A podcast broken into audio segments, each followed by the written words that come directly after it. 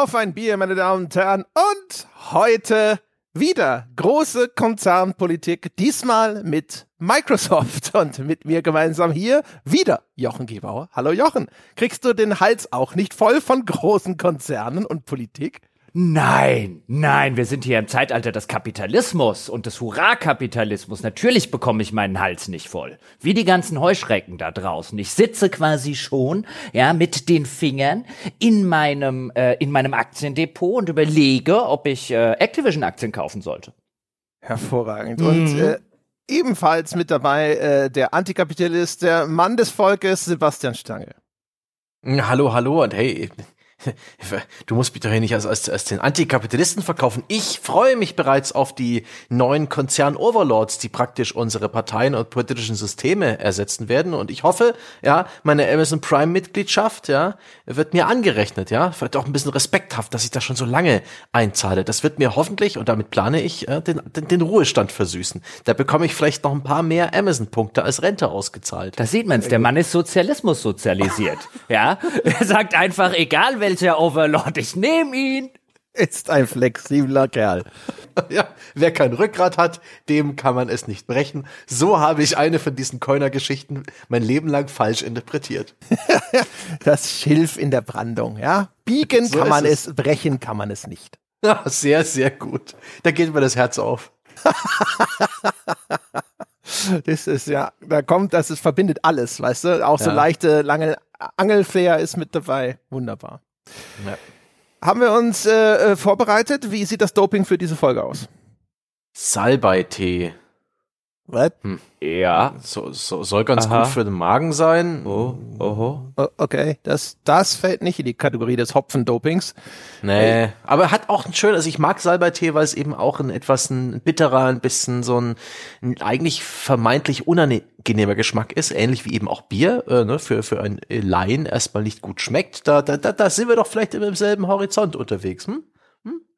Naja, also was, was Bitteres, was schwer zu schlucken ist oder sowas. Da sind wir zumindest schon thematisch nah an Kartellbehörden und ähnlichem.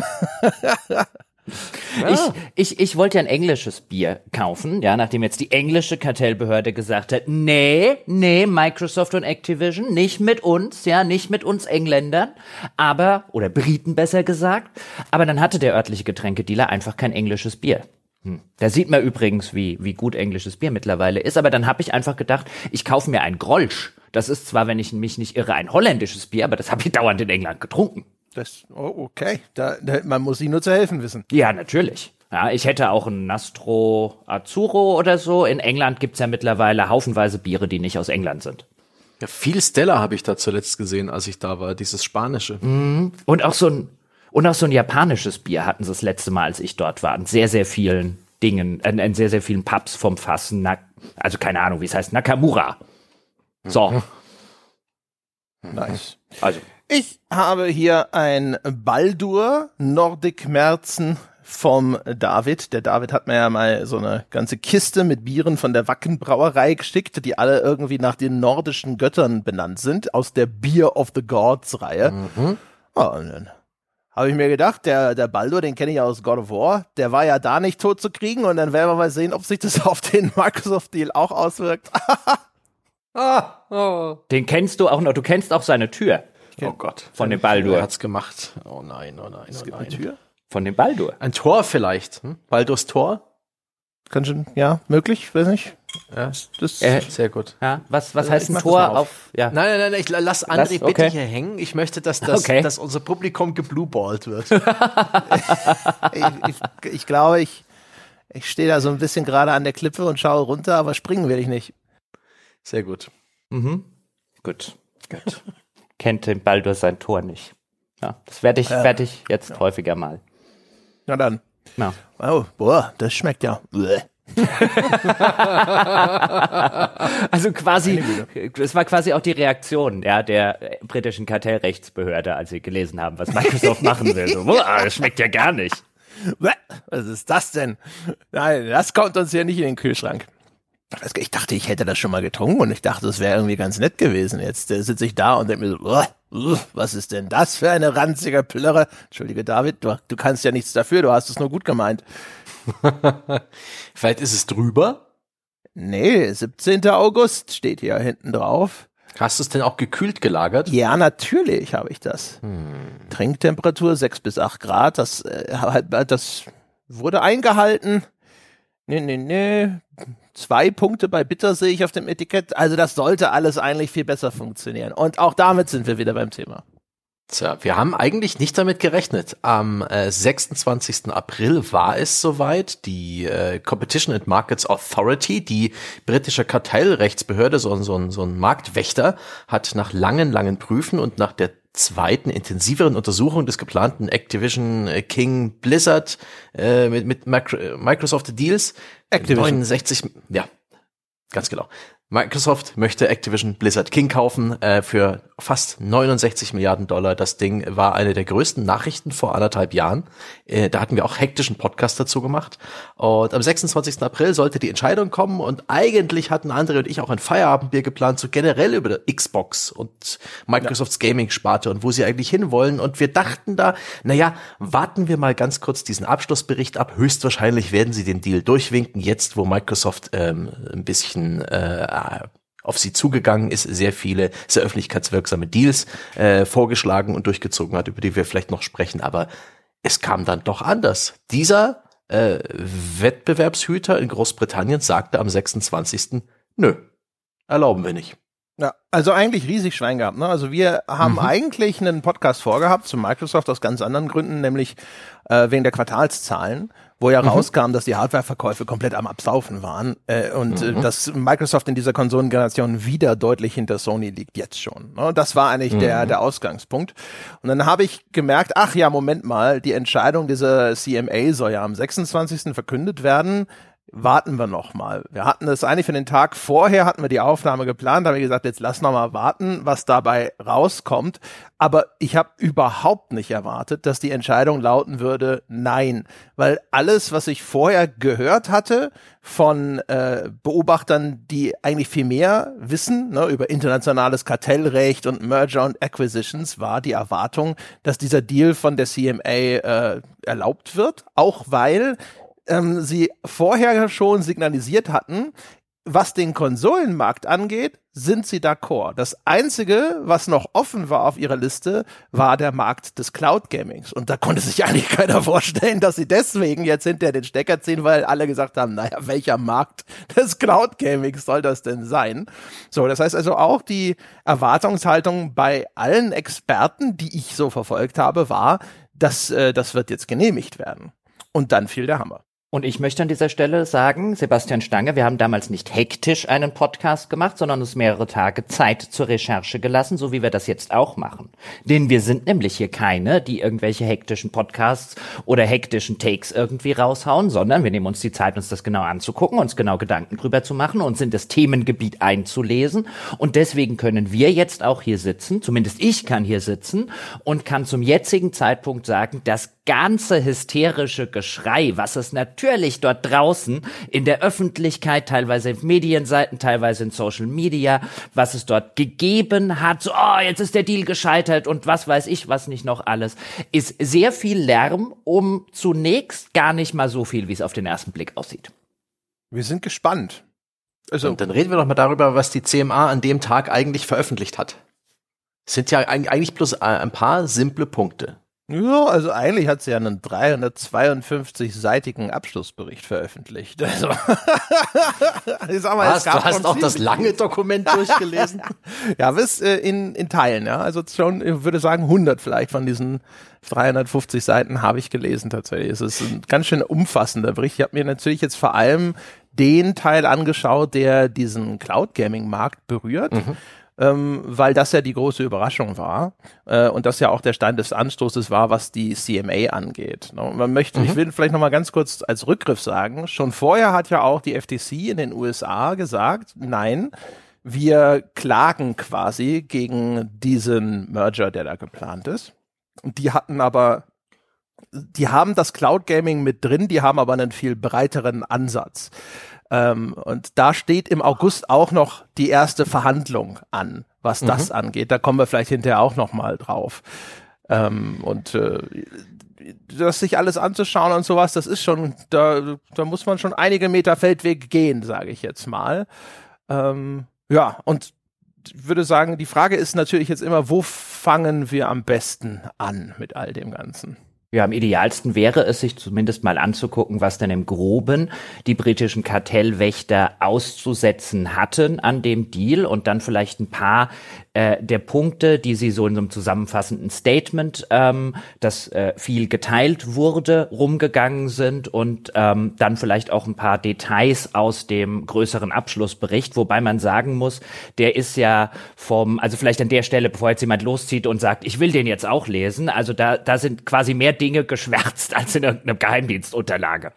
Ja, das ist also teilweise wirklich bis zur völligen Unkenntlichkeit. Ne? Also manche Absätze sind überhaupt nicht nachzuvollziehen, wenn man den jetzt liest, weil so viel rausgeschnitten ist. Da sind überall so niedliche kleine Scherensymbole und äh, dann ist das manchmal komplett sinnentstellend. Aber die Ablehnungsgründe der CMA sind relativ klar. Ähm, und die sagt im Grunde genommen, sie sieht im Bereich des Cloud Gamings einen A, einen separaten Markt. Das ist etwas, was aus juristischer Sicht von vielen Analysten schon so ein bisschen in Zweifel gezogen wird, dass man das als einen eigenen Markt sehen darf, weil es, man kann es auch einfach nur als einen neuen Vertriebsweg im Markt für Games insgesamt betrachten. Das macht die CMA aber nicht. Die sagt, das Cloud Gaming ist ein eigener Markt.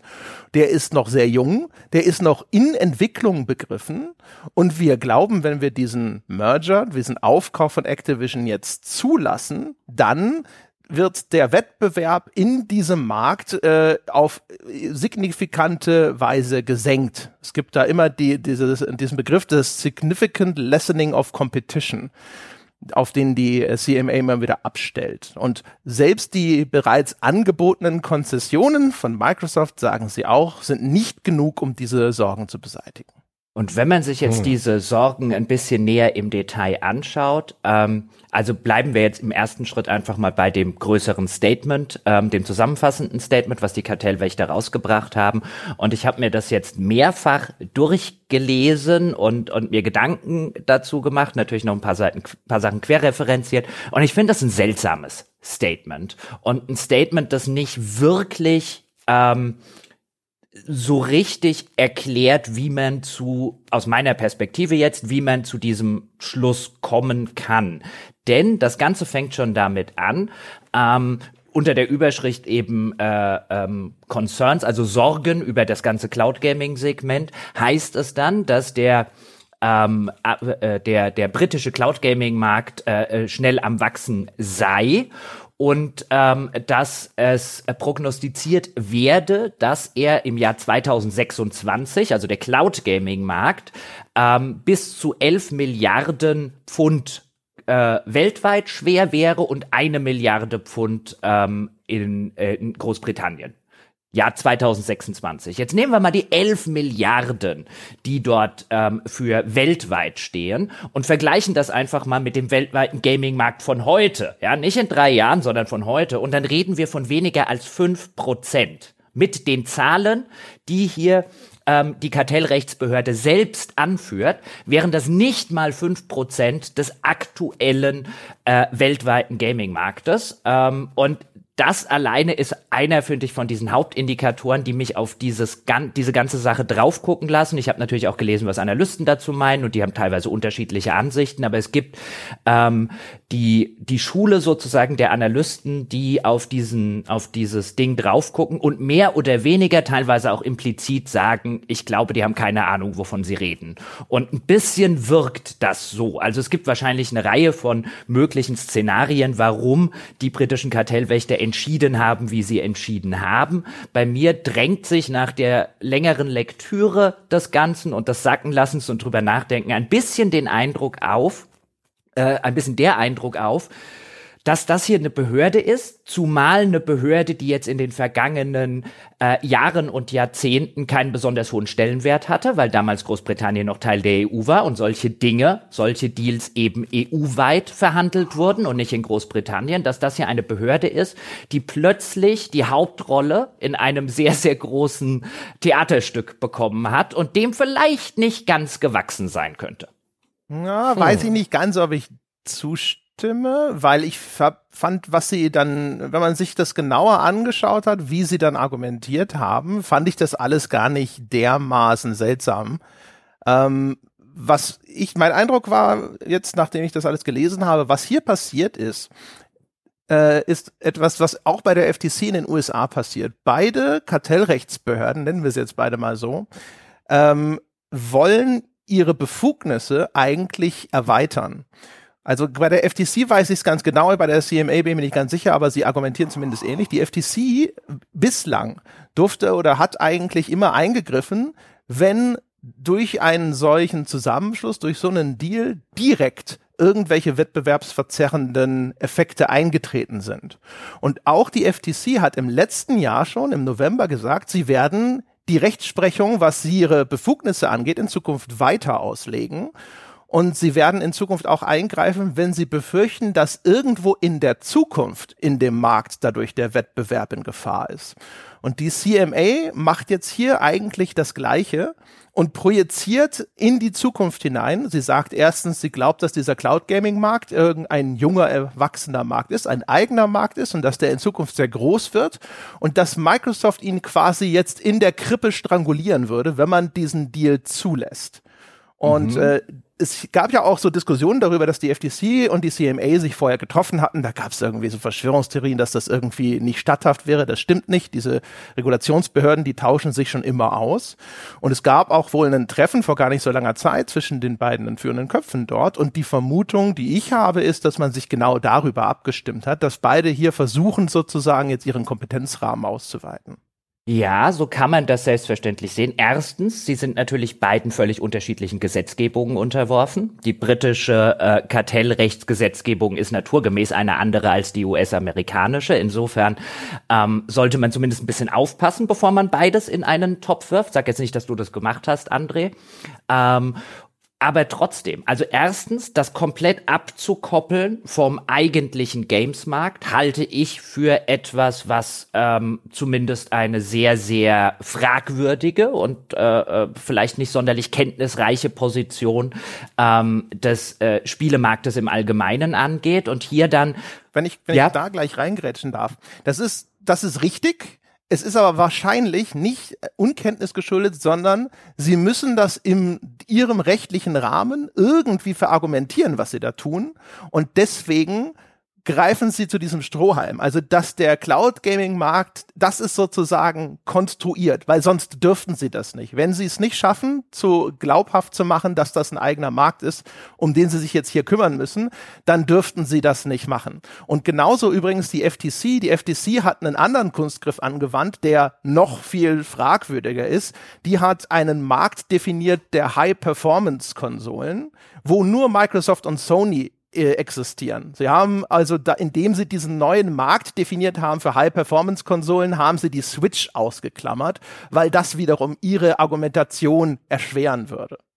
Ja, und das kann man jetzt natürlich ähm, äh, sozusagen positiv oder negativ lesen. Also ich meine, man kann da jetzt zu dem Schluss kommen, die haben jetzt absichtlich etwas gemacht, was eigentlich ähm, rein sachlich betrachtet einfach unsinnig ist, um zu ihrem Ergebnis zu kommen, um zu ihrem gewünschten Ergebnis zu kommen. Da würde man sich fragen, warum wollen die denn zu diesem Ergebnis überhaupt kommen? Ich meine, was, was hat denn die britische Kartellrechtsbehörde davon, den Deal zu verbieten, auf einer solchen Ebene, dass sie erst was konstruieren müssen, um ihn zu verbieten? Oder man kann das Ganze eben lesen als ein die kennen sich vielleicht einfach nicht gut genug aus. Ich meine, bei der FDC wieder andere Geschichte, aber wie ich schon sagte, die britische Kartellrechtsbehörde hat in den hat quasi seit es sie gibt, seit 2013 in ihrer aktuellen Form, nicht mal ansatzweise so einen Fall verhandelt. Es kann ja auch immer eine Mischung aus beidem sein. Natürlich. Ähm, ich kenne mich mit der, der internationalen Politik und so weiter da ehrlich gesagt nicht genug, gut genug aus. Ich habe gelesen, dass es in beiden Fällen politisch motiviert sein kann. Ja. Also bei der FTC ist ja bekannt, dass auch die aktuelle US-Regierung stärker gegen Big Tech vorgehen möchte. Also, dass man diese riesigen Zusammenschlüsse stärker regulieren, stärker verhindern möchte, weil man eine zu große Machtkonzentration in diesen Unternehmen befürchtet. Und umgekehrt habe ich gelesen, dass äh, es in England äh, gibt es vielleicht ähnliche Gründe, warum die CMA sich jetzt auch versucht, in diese Richtung zu positionieren. Ähm, nicht unbedingt jetzt wegen der Regierung. Die CMA ist tatsächlich sogar eine unabhängige Behörde, bei der sollte theoretisch die eigentliche Politik jetzt im Sinne der gewählten englischen Regierung weniger reinspielen. Aber äh, was du zum Beispiel sagtest, ne, dass man jetzt so ein bisschen vielleicht auch sich auf die Brust trommelt und wie man ist mhm. wieder wer und solche Geschichten, das kann und, da schon auch eine Rolle spielen. Wenn ich da noch einhaken darf, was natürlich ebenfalls eine Rolle spielen kann, wir sehen in Großbritannien, dass sich mittlerweile die Politik auch schon zu Wort gemeldet hat, ähm, durchaus in Position des, des aktuellen britischen Premierministers, jetzt nicht konkret auf diese Sache, aber was die Videospieleindustrie in Großbritannien insbesondere betrifft, hat sich der Rishi Sunak in, inzwischen auch schon geäußert. Man, man kann zumindest das Gefühl haben oder die Vermutung hegen, dass sich Großbritannien jetzt außerhalb der EU nach dem Brexit positionieren möchte als ein sehr wettbewerbsoffener Markt. Also ein Markt, der sehr schnell was gegen Monopole tut, einfach weil die Briten qua, ihr, qua des Brexits in der Position sind, dass sie sowieso Probleme auf dem internationalen Handelsparkett besitzen, weil, weil sie jetzt mit, mit den ganzen anderen Märkten einzelne Abkommen aushandeln müssen, die teilweise schon lange, lange auf sich warten lassen und noch lange auf sich warten lassen werden. Die sind nach dem Brexit in einer wirklich katastrophalen Situation eigentlich. Und jetzt halt das Signal, und das tut auch die britische Politik die ganze Zeit unter dem Slogan, we're open for business. Ja, also kommt zu uns, macht mit uns Geschäfte. Und jetzt vielleicht liegt zumindest die Vermutung nahe, dass eben über den Arm der Kartellwächter eben versucht wurde, an der Stelle das Zeichen zu setzen. Ja, wir sind kein Markt für Monopolisten. Bei uns kann jeder Business machen. Ob das dann am Ende wirklich so rüberkam, auch bei potenziellen Geschäftspartnern, ist dann wieder eine andere Frage. Man hat schon so ein bisschen den Eindruck, wenn man in die Industriestimmen reinguckt, dass die alle ein bisschen entsetzt sind. Ja, genau. Also man hat zumindest gesehen, dass äh, Microsoft und Activision ja sofort dazu übergegangen sind, jetzt auf diese britische Regierung Druck auszuüben, indem sie sehr deutlich und teilweise sehr scharf gesagt haben, ähm, also wenn das so ist, müssen wir uns unsere Investitionen in England äh, in Zukunft aber sehr genau überlegen und würden das allen anderen auch raten. Mhm. Und das war jetzt, also man hörte jetzt auch nicht nur von den beteiligten Unternehmen ähm, etwas, sondern ich habe auch durchaus von, von Analysten jetzt oder von Experten gelesen, die dann halt unter Quellenverweis was sagen, aber dass äh, sozusagen in der ganzen Industrie jetzt vielleicht mal abseits von Sony, die natürlich ein geharnischtes Interesse daran haben, dass der Deal nicht durchgeht, ähm, aber generell in der Tech-Industrie, die nicht drauf guckt und sagt, oh puh, sondern eher drauf guckt und sagt, oh, was bedeutet das für unsere Zukunft? Ja, selbst die Cloud-Dienstleister, die ja diese zehn Jahresverträge mit Microsoft unterschrieben haben, die laut der CMA eben ungenügend seien, weil sie eben bloß äh, temporär eine, äh, einen regulierenden Faktor Einfluss haben auf diesen ganzen Deal, aber eben nicht in strukturellen äh, Unterschied bringen. Selbst die, äh, die ja Teil dieses Markts sind, den die äh, CMA hier schützen will, äh, will die, die stellen sich teilweise in Pressemitteilungen hinter Microsoft, etwa GeForce mit GeForce Now. Witzig. Gut, die haben ja, natürlich auch ein Interesse. Die haben einen Deal mit Microsoft, also ähm, äh, nur an der Stelle. Also nur das, nur das kurz genau. ein. Und da. Ja, aber den Deal haben sie äh, unabhängig davon, ob diese, ob dieser Merger jetzt durchgeht oder nicht. Wenn der Merger mhm. durchgeht, haben sie natürlich ein größeres Spieleportfolio für die nächsten zehn Jahre, äh, was diesen Deal angeht. Wahrscheinlich ist das äh, Grund genug für sie. Also da muss man jetzt mal ganz kurz ein bisschen differenzieren. Das ist nämlich das, das sind die interessanten Sachen, auf die man stößt, wenn man sich das lange Dokument anschaut. Ähm, der Grund, warum die CMA sagt, dass diese Zusicherungen von Microsoft nicht ausreichend sind, sind nämlich unter anderem, dass was Cloud angeht, diese ganzen Deals betreffen nur Cloud-Dienstleister, die in die Kategorie fallen, die sie Bring Your Own Game nennen. Das heißt mhm. also, wie bei Nvidia der Fall, du kaufst das Spiel auf Steam und dann kannst du es auch über den Nvidia Cloud Dienst äh, spielen. Nicht mhm. erfasst sind aber alle, die so wie äh, jetzt sagen wir mal der Xbox Game Pass eine Subscription anbieten. Also das einzige große Beispiel, das einem da noch einfällt, ist im Moment Amazon Luna, nachdem ja Stadia mhm. die Waffen gestreckt hat. Amazon Luna, das sind auch welche, die haben noch keinen Deal mit Microsoft. Und äh, da sagt die CMA, und das finde ich, haben sie schon gut durchschaut, Moment mal, ähm, wenn von diesem Deal nur Sachen erfasst sind, wo jemand woanders euer Microsoft-Spiel kaufen muss und dann darf es auch auf diesem Cloud-Dienst hinterher nutzen, dann ist das keine Konkurrenz mehr. Das ist nur eine Erweiterung eures Portfolios sozusagen, eures Geschäftsmodells, weil das Geld geht immer zu euch. Es ist auch äh, in dem Dokument festgehalten, dass der Deal, den Microsoft äh, abgeschlossen hat, vorsieht, dass 100 der, äh, der Erlöse immer bei Microsoft bleiben. Das heißt also, ein Cloud-Dienstleister, der ein Game Pass-ähnliches Abo-Modell fahren würde, müsste 100% der In-App-Purchases an Microsoft abgeben, was ja aktuell hm. nirgendwo der Fall ist. Also wenn du jetzt auf PlayStation irgendeine In-App-Purchase machst, musst du Geld abgeben. Epic hat ja gerade gegen Apple äh, verloren ne? und der, der ganze Kram ging ja damit los, dass Epic keine Lust mehr hatte, seine ganzen Fortnite-Erlöse, die im Spiel erzielt werden, mit Apple zu teilen. So. Und genau diesen Zustand sozusagen, ja, der führt jetzt dazu, dass man sagt so, nein, es wird dann, ihr, ihr, ihr lasst gerade keine Konkurrenz im Cloud-Bereich zu eurem Game Pass zu. Das ist explizit genau das, was ihr nicht tut. Ihr lasst nur zu, dass jemand, der euer Spiel woanders gekauft hat, das jetzt auch auf so einem Nvidia-Service dann hinterher nutzen darf. Und das ist kategorisch was anderes und das moniert die CMA. Sie moniert allerdings an, an manchen Stellen auch Dinge, die eben mich dazu bringen, dass ich drauf gucke und denke, ich bin mir nicht sicher, ob sie wirklich wissen, wovon sie reden, oder ob sie hier eben, das ist natürlich die andere Variante, aus zum Beispiel politischen Gründen Dinge konstruieren. Sie nennen zum Beispiel, ich bleibe jetzt mal wieder bei dem, äh, bei dem zusammenfassenden Statement, das sie rausgegeben haben, weil das dürften die meisten Leute kennen. Das verlinken wir auch in den, in den entsprechenden Show Notes, also die Menschen, die sich damit beschäftigt haben. Dort heißt es nämlich, dass der Vorschlag, der, den Microsoft den britischen Kartellwächtern gemacht hat, um ihre Sorgen zu beheben, mhm. ähm, einige signifikante äh, Probleme habe, die sie nicht ausreichend genug adressiert hätten mit ihrem Vorschlag oder mit ihrem, mit ihrem Entgegenkommen.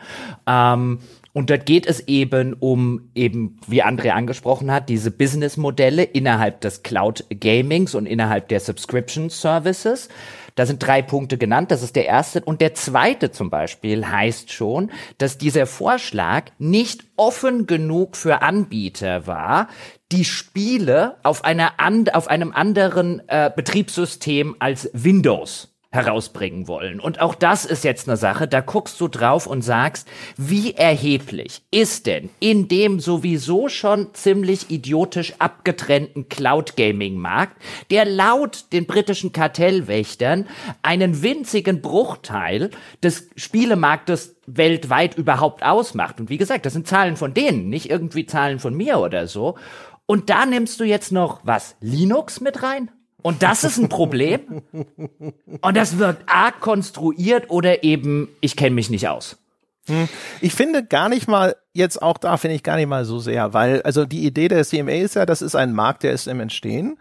Und äh, es ist ja durchaus möglich, dass ein Cloud-Anbieter antritt, der sagt, mein Cloud-Dienst basiert auf Linux, so wie ja auch zum Beispiel das Steam Deck auf Linux basiert. Mhm. Und man sieht am Steam Deck ganz gut, dass es inzwischen schon Mittel und Wege gibt, auch native Windows entwickelte Spiele auf Linux laufen zu lassen.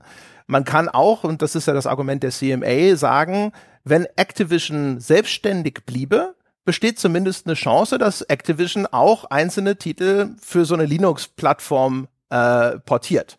Wenn Microsoft die übernimmt, dann wird das sehr wahrscheinlich nicht passieren, weil Microsoft jetzt ja auch schon im Cloud-Bereich sozusagen versucht, seine Windows-Plattform eben auch dadurch weiter zu pushen, dass eben die Cloud sagt so, ja, das sollten schon Windows-Sachen sein, die hier laufen. Ne?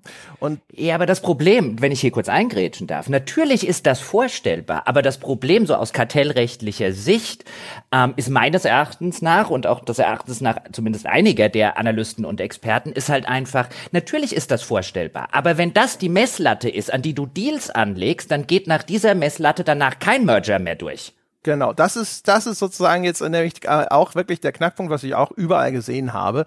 Dieses Vorhaben, sowohl von FTC als auch von CMA, jetzt auch zukünftige mögliche Entwicklungen eines Marktes mit einzubeziehen, würde solche Merger und Acquisitions erheblich einengen. Mutmaßlich ist das genau das, was die beiden Behörden eigentlich gerne wollen. Eine viel stärkere Möglichkeit einzugreifen und solche Deals zu verhindern, weitere Machtkonzentrationen zu verhindern, weil, also wir wissen es von den Amerikanern, denen sind viele von diesen Firmen eh schon zu groß und zu mächtig. Vielleicht teilen äh, zumindest die, die Kartellbehörden in England diese Ansicht.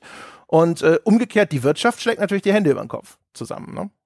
Hm. Ja, und es, es wirkt halt auch, wenn ich den, den Aspekt noch sagen darf, also um, um das mal zu sagen, ich habe was meine Meinung, ob der Deal durchgehen sollte oder ob der Deal nicht durchgehen sollte, die spielt hier überhaupt keine Rolle. Ich gucke da einfach als ein neutraler Beobachter jetzt im ersten Schritt äh, drauf und als jemand, der sagt, ähm, natürlich sollte es kartellrechtliche Richtlinien geben, ähm, und teilweise werden die auch, wenn, wenn wir jetzt über meine persönliche Meinung reden, auch lange nicht genug ausgenutzt in, in vielen Sparten. Aber hier gucke ich eben drauf und, und sehe unterm Strich etwas, was mich, was mich zumindest am Kopf kratzen lässt. Das heißt nämlich zum Beispiel an einer anderen Stelle, ähm, dass dieser Deal ähm, den, den Vorteil, den Microsoft in diesem Cloud Gaming Markt schon habe, noch weiter bestärken würde, ähm, weil äh, die britischen Kartellwächter davon ausgehen, dass äh, schon 60 bis 70 Prozent des globalen Cloud Gaming Services, also des weltweiten,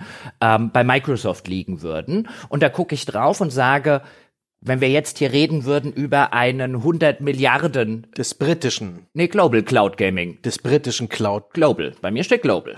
Microsoft already accounts for an estimated 60 to 70 percent of global cloud gaming services. Okay. Und an anderer Stelle schreiben Sie genau dasselbe zum britischen Markt. Dann, okay, gut, sorry. Okay, gut, dann mag das vielleicht für beide Märkte genauso gelten.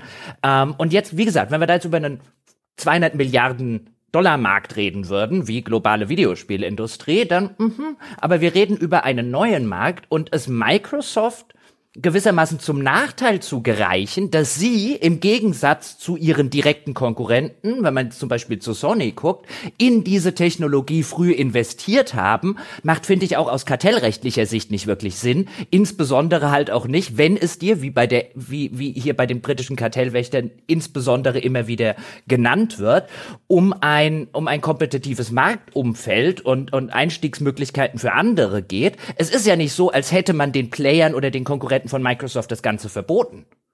Ja, ähm, ich finde es hier nur ein bisschen absurd, ehrlich gesagt, zu sagen, okay, die haben jetzt viel in die Hand genommen, ja, die machen dort viel, die sind umtriebig auf diesem Markt, die haben das für sich als einen Zukunftsmarkt entdeckt. Andere, große Konkurrenten machen zum Beispiel sehr viel weniger. Also verbieten wir jetzt, dass ihr Markt noch größer wird, ähm, aus, aus Wettbewerbsgründen, wo ich mich frage, wo ist denn der Wettbewerb? Das ich glaube, dass da vielleicht auch diese Wettbewerbsbehörden so ein bisschen einem Schiff hinterherrennen, das schon vor langer Zeit davongefahren ist. Ne? Der Grund, warum Sony nicht auch irgendwie im Cloud-Bereich mithalten kann, ist, weil Sony dafür viel zu klein ist. Wir hatten damals, als wir das erste Mal über diesen Deal gesprochen haben, schon mal darüber gesprochen, dass Sony und Microsoft als Gesamtunternehmen nicht in derselben Liga spielen. Ne? Microsoft ist äh, unfassbar viel größer. Microsoft hat selber gesagt, sie haben in den vergangenen Jahren 10 Milliarden in den Aufbau dieser Cloud investiert. Das äh, sind Dinge, die hätte Sony nicht leisten können, außer sie hätten halt wahrscheinlich sonst einfach nichts gekauft, ne? keine Studios und was auch immer. Und ähm, äh, das heißt also, äh, die, was die CMA hier so ein bisschen macht, ist, glaube ich, auch zu sagen, so, naja, also, beziehungsweise sagen sie explizit, sie sagen, Microsoft gehört schon zu einem, ist zu den wenigen Unternehmen, die äh, tatsächlich ein, ein, einer von diesen großen Leuten sind, die im Besitz einer solchen Cloud-Infrastruktur sind. Wenn wir jetzt auch noch zulassen, dass sie nicht nur die Infrastruktur, also die Plattform haben, sondern auch noch einen erheblichen Teil des Contents kontrollieren, dann äh, ist die Gefahr, dass sie in dem Bereich zu einem Monopolisten werden, nur noch größer. Also sie, sie korrigieren jetzt hier schon an einer Stelle, so, wo nicht, bei, dass sie nicht auch noch den Content sich ein, einfahren, weil sie an der anderen Stelle, nämlich diese, dass sie diese Technikplattformen beherrschen oder eine der größten mit dieser Azure Cloud, neben jetzt hier Amazon und Google und chinesische Unternehmen und so weiter. Ne? Aber äh, weil sie da schon sozusagen nicht rechtzeitig eingreifen konnten. Mhm. Ja, genau. Das ist, das ist auch, das ist genau der Eindruck, der entsteht, dass sie eben jetzt versuchen, an eigentlich einer falschen Stelle zu korrigieren, wo vorher, das war jetzt wahrscheinlich nicht die britische Kartellrechtsbehörde, sondern eher die EU, ähm, in dem Fall, ähm, aber wo vorher die Kartellrechtsbehörden vielleicht versagt haben. Weil, um es ganz kurz mal in äh, Relation zu setzen, dieses Azure, was du schon erwähnt hast, das ist denen ihre Gesamt, also Microsofts Gesamt Cloud-basierte äh, äh, cloud-basierte Anwendungsgebiete, mit denen macht Microsoft zuletzt etwa 60 Milliarden Umsatz. Das ist jetzt nicht Gaming, sondern das sind diese kompletten Sachen, die vielleicht ein bisschen vergleichbar mit dem AWS von, von Amazon, die auch so etwa 60 Milliarden äh, damit umsetzen. Und das sind halt noch keine Monopolisten, aber sie sind vielleicht nicht weit davon entfernt, welche zu werden. Es ist allerdings glaube ich, schlechterdings absurd zu sagen, dass das Cloud Gaming in die ein oder andere Weise irgendetwas daran ändert, was man auf der anderen Seite schon längst zugelassen hat. Ja, also genau, also hm. es, es ist schlechterdings für Firmen wie selbst für Sony oder sonst irgendwas, geschweige denn jetzt für irgendein Start-up in England oder sowas, äh, völlig unmöglich, da wahrscheinlich noch ranzukommen, weil die, die Investition, die nötig wäre, um auch sowas irgendwie auf die Beine zu stellen, ist einfach jenseits von Gut und Böse. Und deswegen yes. sagt man jetzt wahrscheinlich auch halt eben, na gut, aber dann äh, sollen wenigstens die anderen Firmen sozusagen, wenn sie jetzt schon wahrscheinlich, wenn nehmen wir mal an, es würde eine eine Cloud-Zukunft uns allen bevorstehen. Das ist ja das, worum es geht. Ne? Wir haben hier im Podcast schon häufig darüber diskutiert. Ich habe das damals ja auch schon immer gesagt, dass das die nächste Strategie von Microsoft war, zu sagen, okay, in diesem Konsolenbusiness werden wir wahrscheinlich eh keinen Blumentopf mehr gewinnen, sondern wir setzen jetzt schon auf die nächste Phase, nämlich auf Cloud komplett. Das ist ja das Ziel. Deswegen haben die auch angefangen zu sagen, okay, Game Pass und wir zählen auch nur noch Game Pass Subscriptions und so weiter und so fort. Deswegen war es für Microsoft auch nie ein Problem zu sagen, na klar gibt's Call of Duty weiter auf PlayStation, weil der, diese, diese, dieser Gedanke, die einzelne Konsolen-Hardware-Plattform oder sowas, das, der Zug ist auch, glaube ich, im Kopf von Microsoft im Grunde genommen schon abgefahren und sie spielen das Spiel halt noch so lange mit, wie es nötig ist, bis es abgelöst wird komplett von Cloud. Und diese Phase, die wollen sie gewinnen. Und ähm, das ist jetzt natürlich so, ne, und die, die CMA, die sagt im Grunde genommen wahrscheinlich so ein bisschen, ja, okay, ne, also wenn in Zukunft schon alle Microsoft oder Amazon für diese Plattform bezahlen müssen, weil sie selber keine auf die Beine stellen können, dann sollen sie wenigstens, da soll wenigstens der Markt, äh, der Zulieferer noch eine Chance haben, damit das nicht auch noch alles von den Inhabern der Cloud-Plattformen kontrolliert wird. Hm. Äh, selbst Sony hat ja vor ein paar Jahren einen, einen Vertrag, eine Kooperation zumindest äh, gestartet mit Microsoft, dass Microsoft Azure die äh, Infrastruktur für Sonys Cloud-Bestrebungen äh, sein soll. Das ist echt witzig. Also da kommt kaum jemand dran vorbei. Und ich finde, das, was du gerade gesagt hast, diese Cloud-Zukunft, dieses ähm, Microsoft as a Service, ja, Xbox as a Service, gar nicht mal so die Konsole, sondern einfach Xbox aufmachen zu einer Launcher, zu einer App. Ich meine, du kannst jetzt auf einigen Samsung-Fernseher bereits die Xbox-App laufen lassen und da den Game Pass-Spiele über Cloud spielen. Es gibt Gerüchte halber einen neuen Handheld-Modus für Windows, so dass die kommenden Gaming-Handhelds, ich meine, es gibt jetzt schon Steam Deck und äh, relativ viele ähnliche Hardware. Jetzt kommt mit dem Asus äh, ROG Ally im Mai wahrscheinlich eine deutlich stärkere Hardware raus, die auch sehr viele Leute interessiert. Und jetzt soll es einen so ein praktisch einen auf Windows basierenden Launcher, ein Dashboard geben, praktisch offizielle Software von Microsoft, um so bequem wie möglich zu machen, auf diesem Ding den Xbox Game Pass äh, zu, zu installieren und zu spielen und natürlich auch den Windows Store. Und ich habe das Gefühl, die CMA sieht so ein bisschen diese Zukunft. Das, was Microsoft auch im Betriebssystemmarkt gemacht hat, nämlich irgendwie eine Monopolstellung einnehmen und dann peu à peu äh, alle anderen Lösungen auch äh, dem User mehr oder weniger aufzwingen. So ein bisschen, ne? so, willst du Cloud, nimmst du OneDrive. Willst du Games, nimmst du den Xbox Game Pass. Das ist so der Komplettanbieter wird in dieser Zukunft, wo wir nur noch Abos abschließen. Gibt ja auch äh, einige Bekannte in meinem Freundeskreis, die, die haben das Apple Komplett-Abo äh, alle Apple-Produkte in einem Abo 50 Euro im Monat und tschüss. Und das ist eine Zukunft, äh, für die sich Microsoft tatsächlich aufstellt. Finde ich sehr interessant. Und auch wenn es ein bisschen über Bande gespielt ist und dieses Urteil in den einzelnen spezifischen Punkten ein bisschen hm, so, so Kopfrunzeln zum Stirnrunzeln anregt, finde ich, ist es auf diese Zukunft ausgerichtet. Es will verhindern, dass Microsoft sich praktisch aufstellt für eine Cloud-Zukunft, wo es zwar durchaus einen Markt gibt mit anderen Cloud-Dienstleistern, aber die lediglich Erfüllungsgehilfen sind für Microsoft, um noch mehr Abos zu verkloppen. Und das kann ich irgendwo verstehen. Und dann auch vielleicht auch diese Gewichtigkeit. Vielleicht ist die CMA einfach nur sehr weitsichtig. Monologende. äh, ähm, vielleicht bleiben wir ganz kurz aber noch mal bei dem, bei dem Urteil und was das bedeutet. Ähm, dieser britischen Kartellwächter jetzt, weil da ist vieles, glaube ich, was so in der Öffentlichkeit rummeandert, ist so ein bisschen ähm, teilweise übertrieben und teilweise auch ein bisschen falsch dargestellt. Also dieses Urteil ist jetzt natürlich nicht ideal für Activision und oder für Microsoft und ist natürlich ein Rückschlag in diesem ganzen Deal, aber hier gibt es jetzt noch diverse Auswege, die Microsoft hätte. Also als allererstes werden sie dieses äh, Urteil anfechten. Also da gibt es die Möglichkeit, eine Berufung ähm, vor einem vor einer Kommission ähm, zu machen, bei der sie darlegen, dass eben diese Entscheidung der Kartellrechtsbehörden äh, irrational ist. So heißt das tatsächlich im, im, im Rechtswording bei den Engländern. Es gibt drei wenn ich ganz kurz drei Kriterien. Das Irrationale ist nur eines von drei Kriterien. Richtig. Es ist illegal, ne? also mhm. wenn es rechtswidrig wäre irrational ist, aber eine sehr hohe Hürde für irrational. Ich habe viele Kommentatoren gelesen, die gesagt haben, irrational haben sie keine Chance. Klingt erstmal so, wo man jetzt sagt, so ja, das ist ja irrational, dass man hier mit dem Cloud Gaming und aber das ist so ein ein rationaler Beobachter muss sich quasi an den Kopf fassen, wenn er das hört. Und das dritte ist formal fehlerhaft. Dann äh, wird es auch zurück zur CMA überwiesen. Okay, interessanterweise habe ich äh, mehrere Leute gelesen, die gesagt haben, mit irrational ist die einzige Chance, die sie hätten. Und auch wenn die Hürde da relativ ähm, hoch liegen würde, vielleicht auch aus den von uns jetzt schon genannten Gründen. Also das ist jetzt erstmal der nächste Schritt, dass Microsoft, das haben sie auch angekündigt, Beschwerde dagegen einlegen wird.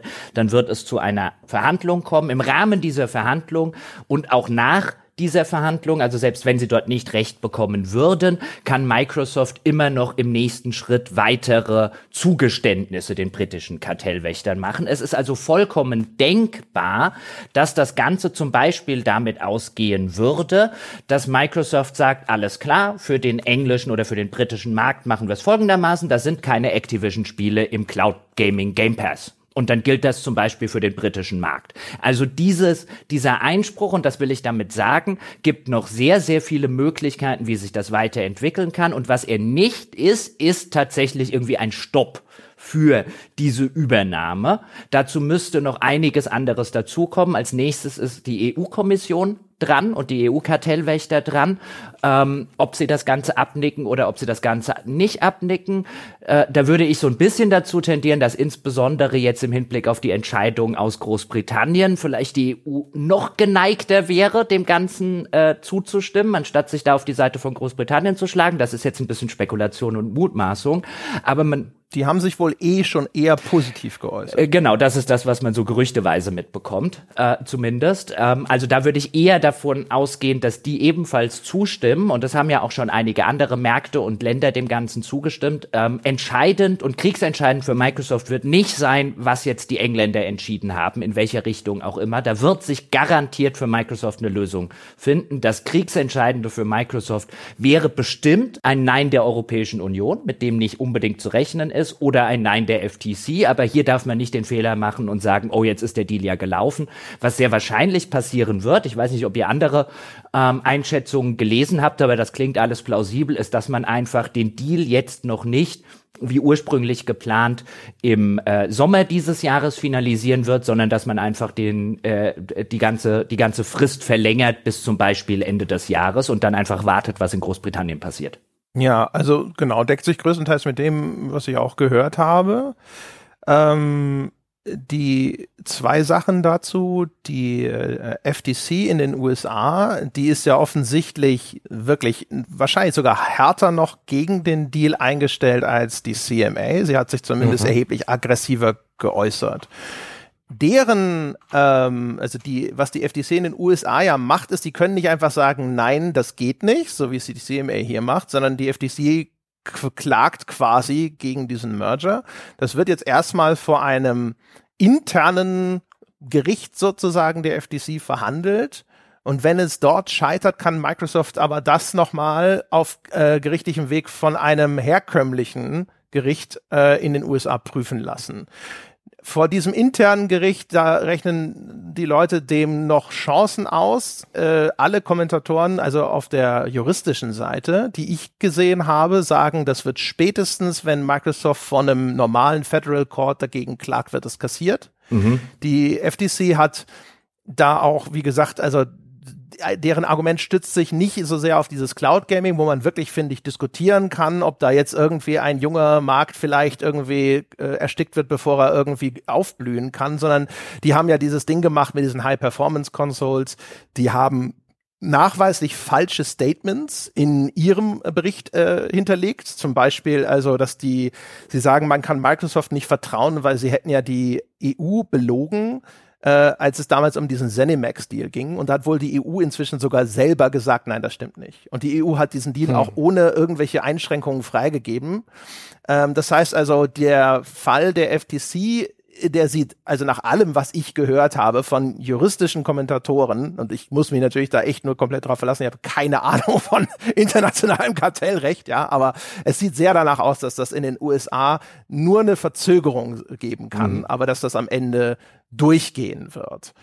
Und das ist ja auch das, was wir damals gesagt haben im Podcast. Da habe ich mich ja in dem ersten Podcast, den wir dazu gemacht haben, als diese Übernahme äh, publik geworden ist, dieses Vorhaben, da habe ich mich ja ein bisschen länger mit dem US-Kartellrecht beschäftigt. Und da kam ich ja auch zu dem, tatsächlich zu dem Schluss, nachdem ich natürlich auch, äh, weiß ja, Experten und so weiter, ich bin ja jetzt auch kein Experte, aber wenn man sich so die Rechtslage und insbesondere halt in den Vereinigten Staaten viel wichtiger, Präzedenzfälle aus der Vergangenheit anschaut, auf die dann so ein Bundesrichter, der das am Ende dann entscheidet, wenn Microsoft gegen die Entscheidung der FTC klagt, wenn man sich das anschaut, war es von vornherein nicht unwahrscheinlich, dass die FTC Nein sagt. Ähm, aber es war von Anfang an sehr unwahrscheinlich, dass ein Gericht in den USA das tatsächlich verbieten würde, wenn man sich einfach die vergangene Fallhistorie in den Vereinigten Staaten anschaut. Ja, genau, ganz exakt das. Ne? Also das ist das, was im Grunde genommen dort alle sagen. Die FTC hat in der Vergangenheit nie äh, in der Art entschieden, wie sie das jetzt versucht. Und äh, was ich eingangs gesagt habe, dieser Versuch jetzt irgendwie den Auftrag dieser Behörde neu zu definieren, das ist das, was beide untersuchen.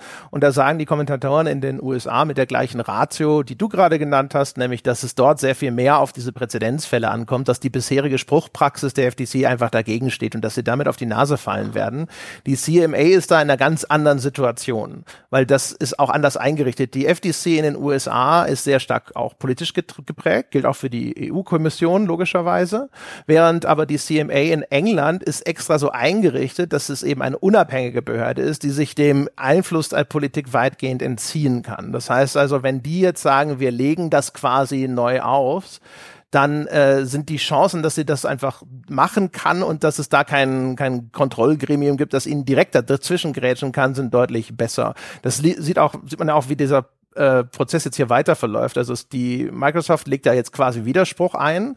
Das wird jetzt auch geprüft von einem Gremium. Wenn dieses Gremium sagt, ja, der Einspruch ist berechtigt, dann wird das zu der CMA aber zurücküberwiesen und dann geht dieser Prozess im Grunde genommen nochmal neu los. Und die gleichen Leute, die vorher Nein gesagt haben, die kriegen jetzt zwar das zurückgespielt mit sozusagen der Ansage, hey, an der und der Stelle hat äh, Microsoft recht, aber ähm, und deswegen sagen ja Leute, also diese diese Berufungsprozesse sozusagen von der CMA, die sind zu einem relativ hohen Teil, ich glaube irgendwie so zwei Drittel nicht erfolgreich, weil halt einfach dann die gleiche Behörde, die vorher Nein gesagt hat, jetzt dann einfach nochmal Nein sagt. Äh, auch da wieder mit folgender Einschränkung, das waren völlig andere Deals, die die bislang verhandelt haben. Klar klar. Genau. Und auch immer da. Ich habe auch, also und das ist, ich habe irgendwo gesehen, das wurde dann über Social Media sehr stark weiter verbreitet. Es wäre irgendwie seit 19 Jahren keiner erfolgreich irgendwie gewesen in diesem äh, Prozess, weil dann die CMA immer trotzdem Nein gesagt hätte. Und also wenn ich nicht was übersehen habe, mein Eindruck nach, das ist eine Falschmeldung, sondern mhm. es ist diese Verteilung von so grob zwei Drittel. Ja. Äh, da bleibt es dabei, aber ein Drittel wird dann auch also revidiert oder eben angepasst. Und du hast ja vor allem auch schon richtig gesagt, es gibt weiter die Möglichkeit, Microsoft kommt denen weiter entgegen. Äh, und dann sagen die ja, okay, mit diesem neuen Vorschlag sind wir jetzt einverstanden. Genau. Und, und was halt noch dazu kommt, was man da sagen darf, selbst wenn es in der Vergangenheit so ist, dass äh, zu einem erhebt, also diese, insbesondere diese Irrationalitätshürde bei der Begründung eine sehr hohe ist, historisch, das stimmt. Aber um jetzt eine Fußballanalogie zu benutzen, weißt du, ein bisschen, bisschen auch überspitzt, ja, die Abwehr, ja, der, der Kartellrechtsbehörde, ja, die hat in der dritten Liga seit 20 Jahren fast keiner geknackt. Jetzt spielen sie halt Bundesliga. Oder Champions League. ja, bisschen anderes Schlachtfeld, auf dem sie sich gerade be äh, äh, bewegen. Und ich will an der Stelle auch noch eine Sache der Vollständigkeit halber übrigens ganz kurz sagen. Ich habe mich in dem ersten Podcast wirklich ein bisschen getäuscht und ich wundere mich bis heute, dass die beiden Regierungen hier so sehr die politische, die politischen Fersen äh, äh, in den in den Sand setzt und sagt bis hierhin und nicht weiter. Ich hätte wirklich vermutet, ähm, auch wenn ich wusste, dass die durchaus Big Tech ein bisschen an den Kragen wollen, dass sie im Game, insbesondere im Gaming-Bereich, wo eben Microsoft, Activision, die US-Unternehmen erheblich konkurrieren, nicht nur mit Unternehmen wie Sony eben aus Japan, sondern auch zunehmend mit Tencent und Co. aus China, dass sie da einen größeren politischen Willen gehabt hätten, dass dieser konkrete Deal durchgeht. Da habe ich mich etwas getäuscht in der beiden Regierungen. Ja, also ist auch insofern fast schon ein bisschen überraschend, weil ja gerade die USA und China so im Clinch liegen gerade. Ne? Und wenn man jetzt von Amazon, Google, Microsoft absieht, die einzigen wirklichen Wettbewerber sind sowas wie Alibaba und so. Ne? Wo man jetzt meinen könnte, dass gerade die USA vielleicht so ihre eigenen Unternehmen da irgendwie fit machen will für diesen Wettbewerb und solche Geschichten. Aber das ist offensichtlich nicht der Fall. Andererseits das Ganze wird sich ja jetzt nochmal deutlich in die Länge ziehen und wer weiß, äh, ob da nicht auch eine US-Regierung nochmal wechselt, Klopf auf Holz. Also dafür, dass das nicht passiert. Hm.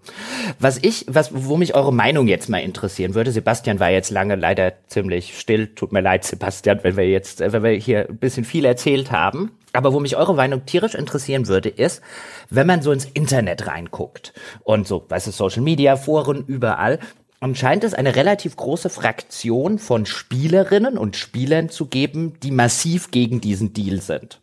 Also gegen den Activision schluckt Microsoft Deal, weil sie denken, aus Sicht, aus ihrer Sicht, aus Sicht des Otto Normal Gamers sozusagen, sei das, sei das sozusagen Gift für ähm, den Markt und für gute Spiele und Kreativität oder was weiß ich nicht alles. Wie seht ihr das? Also jetzt ganz, Sebastian, jetzt mal ganz konkret dich gefragt.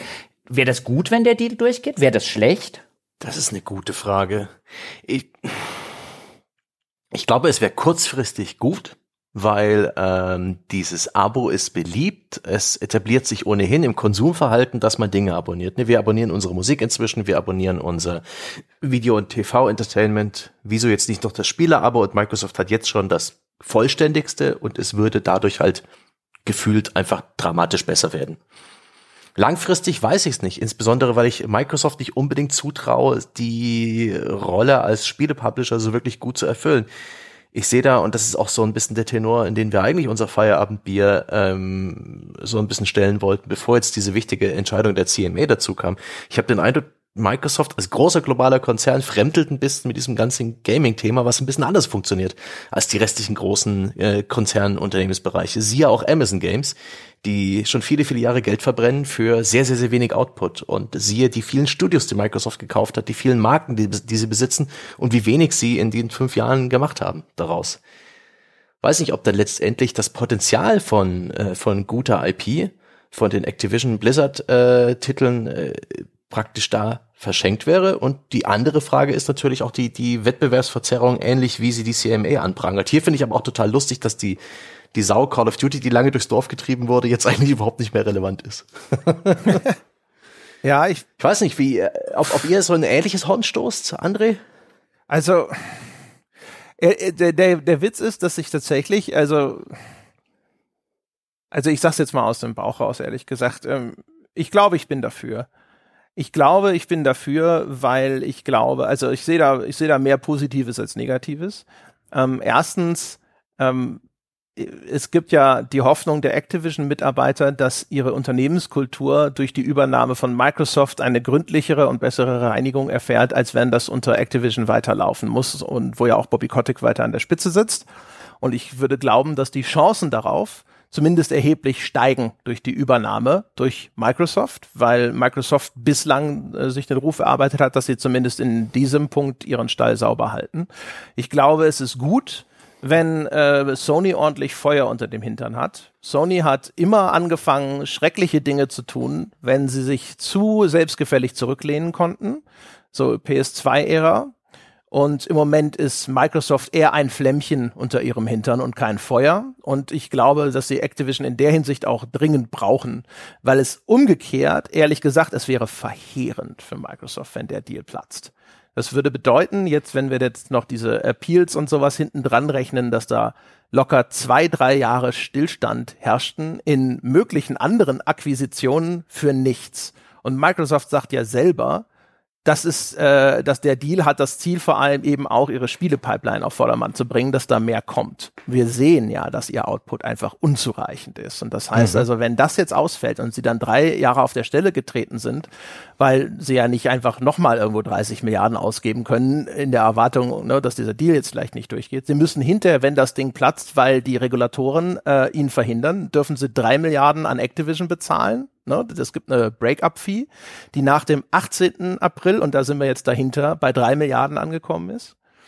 Ähm, das heißt also auch da nochmal ordentlich Verluste. Also, und ähm, ich Activision, also wird das jetzt irgendwie die Marken beeinträchtigen? Ich, ich hätte vielleicht sogar die Hoffnung, dass es gut ist, wenn das Personal von Activision äh, was so Producing angeht, noch bei Microsoft irgendwo ins Unternehmen aufgesaugt wird. Ich kann mir vorstellen, dass dort viele fähige Leute sind, die auch vielleicht in der Lage sind, den Output von Microsoft so ein bisschen besser äh, mhm. aufzuzäumen. Ähm, ich glaube nicht, also Activision ist eh schon ein so gestreamliner, abgeschliffener AAA-Konzern. Ich mache mir da nicht irgendwelche Sorgen, dass das jetzt irgendwie die Produktqualität großartig senken würde. Ich, ich hätte vielleicht sogar die Hoffnung, dass Marken von Activision reaktiviert werden, die unter Activision keiner mehr angefasst hätte, weil sie für den Game Pass auf einmal doch wieder irgendwie sinnvoll wären. Ja, also abgesehen von so einem leichten Schaudern bei dem, worum es ja auch dann eben geht, ne, diesem, diesem Aufsaugen von diesen Megakonzernen ne, und mhm. dieser Machtkonzentration, das ist tatsächlich so ein Ding, das mich immer stutzen lässt, wo ich denke so, ah, aber das ist natürlich insgesamt nicht gut. Aber sonst so akut für den Spielemarkt weiß ich nicht, ich sehe nicht viele Downsides. Und äh, vielleicht in, in, in zusätzlich zu dem, was du gerade gesagt hast, warum der Deal für, äh, warum ein Platzen des Deals, also das ja durchaus immer noch möglich ist. Wir sagen ja jetzt alle nicht, das ist vollkommen unmöglich, ähm, sondern nur eher unwahrscheinlich, das komplette Platzen des Deals. Sollte das tatsächlich passieren, wäre das für Microsoft auch insofern eine völlige Katastrophe, weil wenn es unter den Begründungen, die jetzt die FTC nennt oder die auch die Briten nennen, wenn das unter diesen Begründungen nicht durchgehen würde, dann was soll denn Microsoft noch kaufen? Das nicht unter den gleichen Bedingungen ähm, ebenfalls abgelehnt werden würde. Also ich meine, damit, damit letztlich würde man Microsoft sagen, ja, unter solchen Begründungen, ob das jetzt Cloud Gaming bei der, bei den Briten ist oder das von André schon schön erklärte, ja, die beiden High-Powered Systeme, was die, was die FTC aufmacht, egal was die ansonsten noch zukaufen wollen würden, was in einem etwas größeren Rahmen sich bewegt, müsste man ja damit rechnen, dass sie unter exakt den gleichen äh, Aspekten abgelehnt werden. Also zumindest mit der, mit der Wahrscheinlichkeit müsste man sehr viel stärker kalkulieren, als, als man das bei Activision gemacht hat. Was dann vielleicht, also ich meine, jetzt sind wir natürlich im Gebiet von hätte, hätte Fahrradkette, aber was dann vielleicht dazu führen könnte, dass Microsoft sagt, okay, weißt du, wenn wir das nicht mit Akquisitionen dieses, diesen Bereich weiter vorantreiben, dann überlegen wir uns vielleicht, ob wir in dem Bereich überhaupt noch tätig bleiben. Also ja, nur als, als, also, als Option, wenn der Deal jetzt wirklich komplett wegfallen würde. Ich meine, die Investition signalisiert schon, dass sie, dass sie sehr viel in diesem Markt sehen. Ich glaube nicht, dass sie da jetzt abbrechen würden. Aber sie müssten dann schon nochmal sehr genau wahrscheinlich ihre Strategie überdenken. Jetzt, das ist jetzt halt wirklich Fuß aufs Gas gewesen, ne? Activision. Sie Aber haben halt, sie sind ja nur in der Lage, und das haben wir das letzte Mal auch schon erklärt, sie sind nur in der Situation, weil sie es verkackt haben, eigentlich so ab Ende spätestens, also mit dem, mit dieser Xbox One Generation, nach der 360, haben sie es nicht geschafft, ihr First-Party-System weiter auszubauen und dort anständige Ergebnisse rauszupumpen. Ne? Also ja, was ja. ihre Marken angeht mhm. und so weiter. Und jetzt müssen sie deswegen nachkaufen, weil ansonsten müssten sie das über zehn Jahre jetzt tatsächlich von Grund auf neu aufbauen, wo der Erfolg ja nicht mal sicher ist. Während Activision genau. bedeutet, sie haben es innerhalb von jetzt vielleicht zwei, drei Jahren, je nachdem. Genau. Und, und jetzt stell dir Erfolg ist sicher. Und jetzt stell dir aber vor, das fällt weg ja, ist dann Microsoft, wir werden jetzt gleich auch noch im zweiten Teil des Podcasts dazu kommen, wie jetzt die aktuellen Microsoft-Zahlen sind, warum Sony äh, Microsoft erheblich outperformt, was äh, Konsolen-Sales und so weiter angeht. Mhm. Ich meine, die Situation Stand heute von Microsoft im Gaming-Segment ist eigentlich eine ziemlich katastrophale, wenn wir ehrlich sind, mal vielleicht abgesehen von ordentlicher Revenue mit dem Game Pass. Ähm, die brauchen ganz dringend First-Party-Spiele, weil sonst gucken sie ganz enorm in den Ofen. Und wenn ihnen jetzt sozusagen das mit Activision zu einem erheblichen Grad weggenommen wird, wäre die Frage, sind sie, stand jetzt mit Bethesda, stark genug? Und ich könnte mir zumindest vorstellen, dass Microsoft dann äh, sagen würde, nee, dann ändern wir unsere Strategie, wenn wir eben sowas wie Activision nicht noch zukaufen können, wenn wir durch Zukäufe nicht jetzt oder nächstes Jahr oder in zwei Jahren besser werden können, ähm, müssen wir uns ernstlich überlegen, wie weit wir die Sparte noch betreiben wollen und in welchem Umfang, wenn wir die wirklich komplett wieder neu aufbauen müssten. Also hm. das halte ich nicht also, für, ich will nur sagen, ich halte es nicht für ausgeschlossen. Hm. Also ich halte es für sehr unwahrscheinlich, weil wie gesagt, ich glaube, Microsoft glaubt eben, das, das hat ihnen die FTC ja ein bisschen selber dann um die Ohren gehauen. Die FTC hat sozusagen Microsofts eigenes PR-Gewäsch gegen sie verwendet, weil Microsoft irgendwann mal gesagt hat, sie glauben, dieser Cloud-Markt der Zukunft hat irgendwann drei Milliarden Kunden. Und dann hat die FTC direkt gesagt, so seht ihr, und deswegen müssen wir den Cloud-Markt beschützen. ähm, äh, und, aber äh, abgesehen davon, dass das natürlich jetzt äh, Großmacherei ist für den Aktienmarkt, ich glaube, dass die schon in diese Richtung äh, denken und dass sie, dass sie eben die Inhalte für diese Cloud-Zukunft kontrollieren wollen, wo sie nur können. Und ich, die, die Cloud-Zukunft ist noch locker zehn Jahre hin. Das heißt also, ich glaube nicht, dass sie sich jetzt irgendwie mit Xbox und Gaming, dass sie sich da zurückziehen, sondern sie werden das jetzt halt einfach nochmal neu ansetzen und eben langsamer aufbauen, so schnell wie es ihnen die Regulatoren eben erlauben. Ich kann mir schon vorstellen, dass sie sich so langsam und taktisch aus diesem ganzen Hardware-Markt zurückziehen dass es halt irgendwann vielleicht noch eine Xbox Series Nachfolger gibt, aber eben dann nichts mehr, ähm, sollen doch andere Leute irgendwelche Gaming-PCs äh, herstellen, so ein bisschen wie die Steamboxen damals gedacht waren, wo dann eben die der Game Pass drauf läuft, äh, wenn Game Streaming denen nicht gut genug ist. Wenn sie schon äh, diesen Handheld-PCs so offen gegenüber sind, sehe ich das als nächsten Schritt auch so. Und wenn der Activision Blizzard Deal nicht durchgeht, dann kann man sich auch langsam im selben Atemzug aus der ganzen First-Party-Geschichte, äh, was die Spieleherstellung äh, angeht, zurück zurückziehen. Denn der Output ist eh nicht so doll, die Umsätze sind eh nicht so prall dann. Ich meine, Google und äh, äh, Apple haben ja auch so, so auf kleiner Flamme laufende Spielerangebote. Das scheint einfach zum Komplettangebot des Tech-Konzerns zu gehören. Ja, du willst ja nach wie vor jedem Windows 11 Benutzer seine Spiele Flatrate anbieten und wenn die dann halt in Zukunft nicht mehr so prall ist, wenn sie vor allen Dingen aus, aus Third Person oder ausschließlich aus Third Person und Second äh, äh Second Party Third und Second Party Spielen besteht, vielleicht Exklusivaufträge, die Microsoft dann eben vergibt an andere Studios.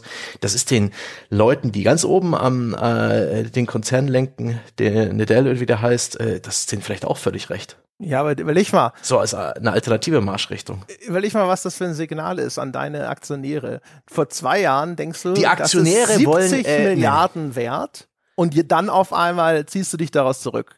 Also das ist ja ein Fähnchen im Wind. Das ist, kann ich mir einfach nicht vorstellen. Die Aktionäre wollen zwei Dinge hören, Cloud und AI. Ich glaube nicht, dass die Aktionäre aber wollen, dass also ich meine, das wäre das Eingeständnis, dass du eine Idioteninvestition gemacht hast, weißt du? Also entweder ist es 70 Milliarden wert oder nicht. Ist es nicht offensichtlich, denn jetzt in dem, äh, als die Nachricht der CMA 9 äh, durchdrückte, ist der Aktienkurs von Activision Blizzard um 10% äh, rapide gefallen. Ja gut, ja? das ist aber, das ist ja nur das, weil das Risiko, dass der Deal nicht stattfindet, ist jetzt natürlich deutlich erhöht. Richtig. Und jetzt wird eingepreist, dass du diese, weiß ich nicht, 90 Dollar, was auch immer die Aktie der genau. wert sein soll, nicht kriegst. Richtig, das, das ist, ist, jetzt eher so der realistische Wert von Activision.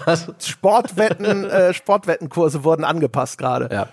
Also Activision, vielleicht äh, ich, ich, nee, es ist wirklich pure Spekulation.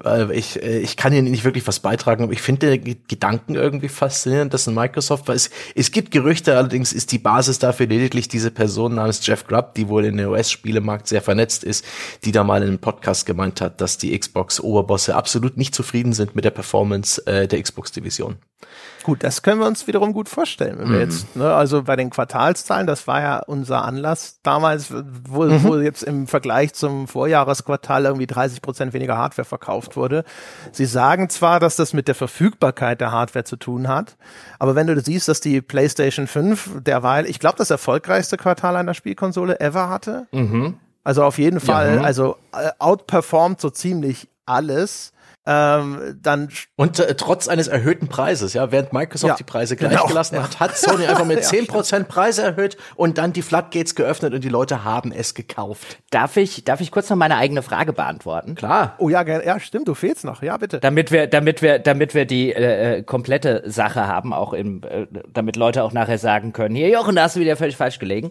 Ähm, du hättest dich jetzt schön enthalten können und dann hätten auf Twitter hätten nur Sebastian und ich uns verantworten müssen für unsere falschen Prognosen oder Einstellungen. Ähm, ich enthalte mich aber insofern ziemlich, weil ich offen gestanden mir nicht sicher bin, was der Deal bedeutet, weil wir uns in einem sehr, sehr unbekannten Fahrwasser befinden, was mhm. Subscription Services angeht, was Cloud angeht und, und, und. Ich, das Einzige, was man, finde ich, seriöserweise machen kann, also ich finde mich weder auf der Seite wieder, die sagen, ja, das wäre total super, ich weiß, hat André jetzt so nicht gemacht, ähm, oder auf der Seite, die sagen, das wäre eine Katastrophe, ich bin da voll dagegen. Also aus meiner Perspektive ist das ein, ich weiß es nicht, aber ich kann eine educated guess abgeben auf Basis dessen, das einzigen, glaube ich, vergleichbaren, was wir einfach haben, was das Streaming von TV-Serien und Filmen angeht. Mhm. Und ich finde, das zeigt wunderbar, dass mehr Konkurrenz gute Seiten und schlechte Seiten hat. Ähm, die mhm. guten Seiten, das hatten wir auch in vergangenen Podcasts, zumindest ich habe es, glaube ich, auch schon häufiger gesagt, je mehr Player auf den Markt kommen, desto mehr Zeug kommt auf den Markt und desto höher ist die Chance, dass auch was Originelles auf den Markt kommt, weil es eben nicht ein oder zwei große Anbieter gibt, die wissen, wie ihre Metrics und ihr Publikum funktioniert und dann halt einfach den Krempel machen, der halt ganz, ganz viel geschaut wird. Je mehr Leute auf den Markt kommen, desto mehr Leute wollen vielleicht auch die Sorte von Produkt anbieten, von denen sie jetzt sagen, das wird uns jetzt keine 100 Millionen Zuschauer oder Spieler bringen, ja, aber das bringt uns in die Presse bei irgendwelchen Awards und so weiter und so fort hat, also auch kreative Sachen, so Leuchtturmprojekte, wie sie sich auch Sony auch seit Jahren schon gönnt. Ähm, das ist sozusagen die positive Seite. Die negative Seite ist natürlich, wenn man alles gucken möchte, was gerade interessant ist, dann ist man plötzlich sehr, sehr viel Geld jeden Monat los, weil eben jedes dieser einzelnen Abos einzeln seine Kohle kassieren möchte. Insofern bin ich mir nicht sicher, was unter dem Strich für den Spieler oder die Spielerin tatsächlich das Beste ist. Äh, ist es ein Microsoft, ein Sony, ein Activision und, und, und, und, und, haben alle ihre Subscription Models. Ja, und ich zahle dann, wenn ich die relevanten Sachen spielen will, zehn Subscription Models oder ich, wie ich, wie ich das bei TV-Anbietern mittlerweile mache und was mir offen gestanden voll auf den Keks geht, dieses ständige hier mal wieder kündigen, dann wieder dahin hoppen, dann gucken, was haben die denn in der Zwischenzeit interessiert mich da was. Andererseits ist es natürlich, weißt du, war die Vergangenheit mit Netflix und dann kam lange Zeit nichts, war sehr angenehm. Du hast die, den Zehner im Monat bezahlt und hast ständig neuen Krempel gehabt. Also ich glaube, ja. das, das, das hat halt seine Vor- und Nachteile. Da ist weniger die Frage ein, was ist besser für den oder den Spieler im Allgemeinen, sondern weißt du, auf welcher Seite, pick your poison. Was ist dir lieber und welche Nachteile bist du eher bereit, in Kauf zu nehmen? Ja, oder auf wessen Seite willst du dich schlagen? Also die des Konsumenten oder die der äh, der Content-Ersteller und Spieleentwickler. Ne? Das kommt noch also dazu, also genau. Ja, jetzt quasi ein goldenes Zeitalter, was TV, insbesondere Serienproduktionen angeht, weil diese Streaming-Services brauchen alle Content. Und es werden so viele TV-Serien und Zeug produziert wie nie zuvor in der Geschichte der Menschheit.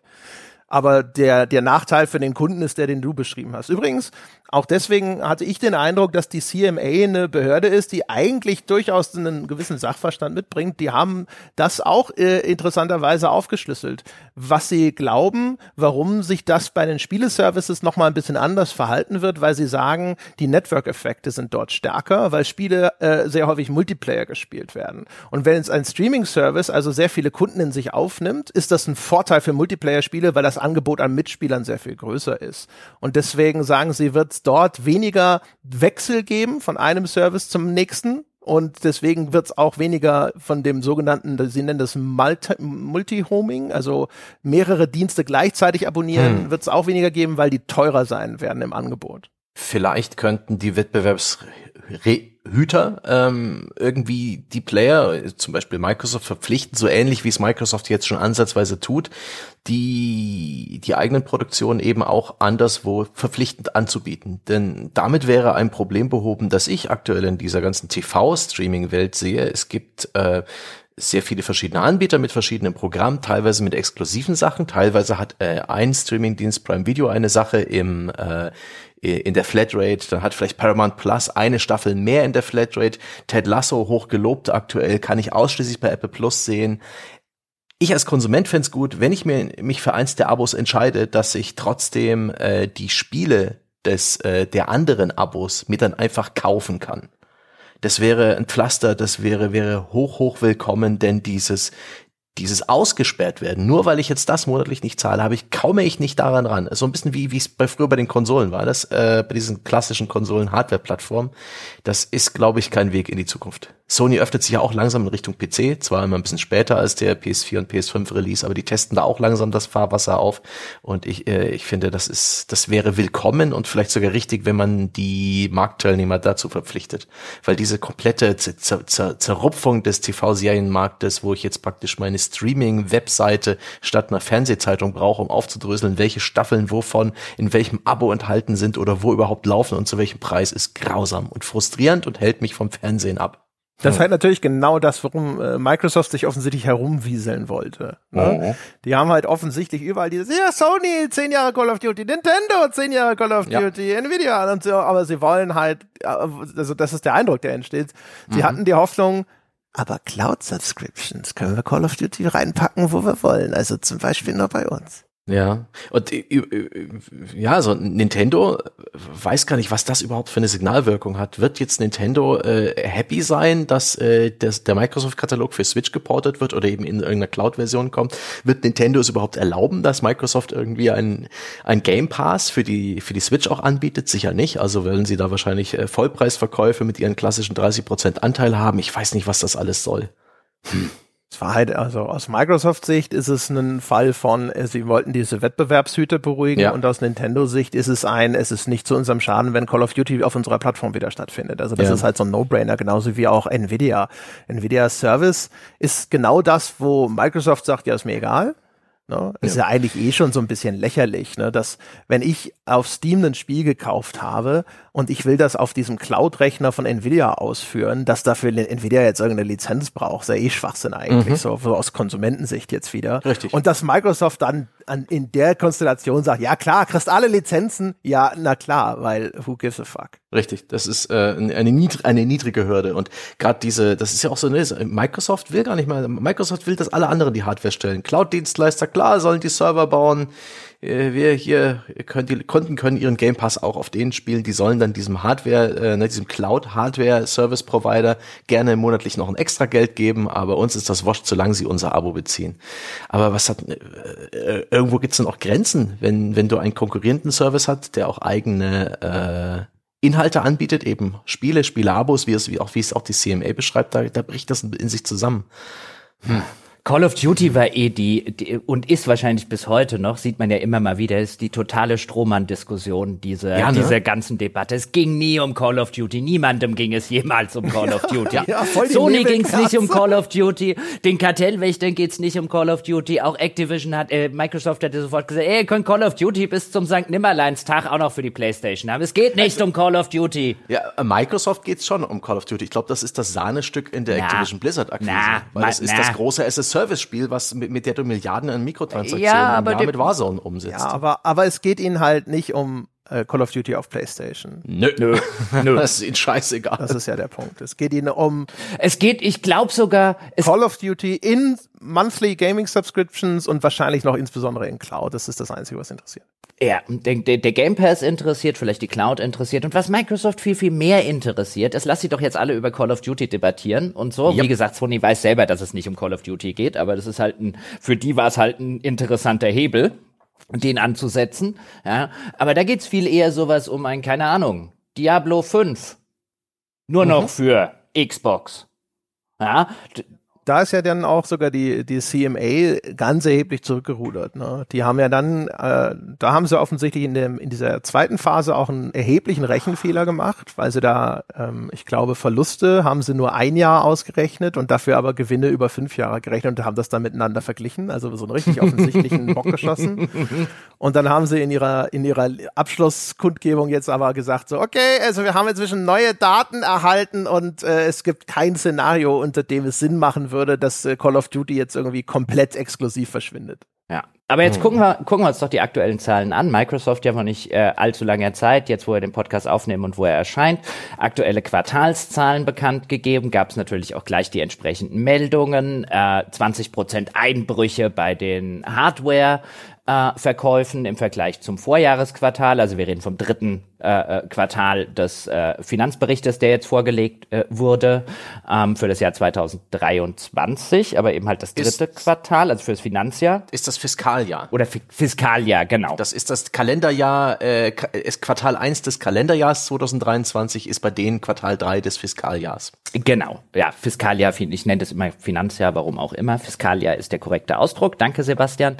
Ähm, und äh, ja, das stand natürlich hoch, ja, insbesondere, wie André schon gesagt hat, im Kontext dazu, dass Sony ähm, kurze Zeit später quasi Rekordverkäufe äh, für die für die PlayStation 5 genannt hat. Also in so viele Konsolen wurden seit der PS4, die hat bislang den Rekord ähm, noch nicht in einem Quartal von irgendeinem Hersteller abgesetzt. Microsoft stattdessen 20 Prozent im Vergleich zum Vorjahresquartal runtergerauscht. Gab auch ein paar eher positive Sachen, nämlich dass sie zum ersten Mal über eine Milliarde Dollar mit Subscription Services eingenommen haben. Da wurde teilweise etwas un unrichtigerweise, wie ich glaube, gesagt, dass das Game Pass Einnahmen waren. Es das heißt aber Subscription Services. Da werden wir Xbox Gold zum Beispiel noch dazu rechnen mhm. müssen, sehr wahrscheinlich.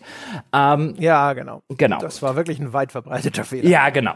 Ähm, äh, weil Microsoft hat halt mehr als nur den, den Game Pass. Also auch durchaus ganz anständige Meldungen auf der anderen Seite, wobei das jetzt auch wiederum Umsätze sind. Wir wissen, Microsoft so subventioniert den Game Pass auch zu einem erheblichen Teil. Einfach weil sie keine eigenen Spiele haben, müssen sie halt welche reinkaufen, damit das Ding ähm, äh, äh, in irgendeiner Form attraktiv bleibt. Also Microsoft ist jetzt, finde ich, kann man schon sagen, auch wenn die Zahlen vielleicht unter dem Strich auch nicht so katastrophal sind, wie sie teilweise dargestellt wurden.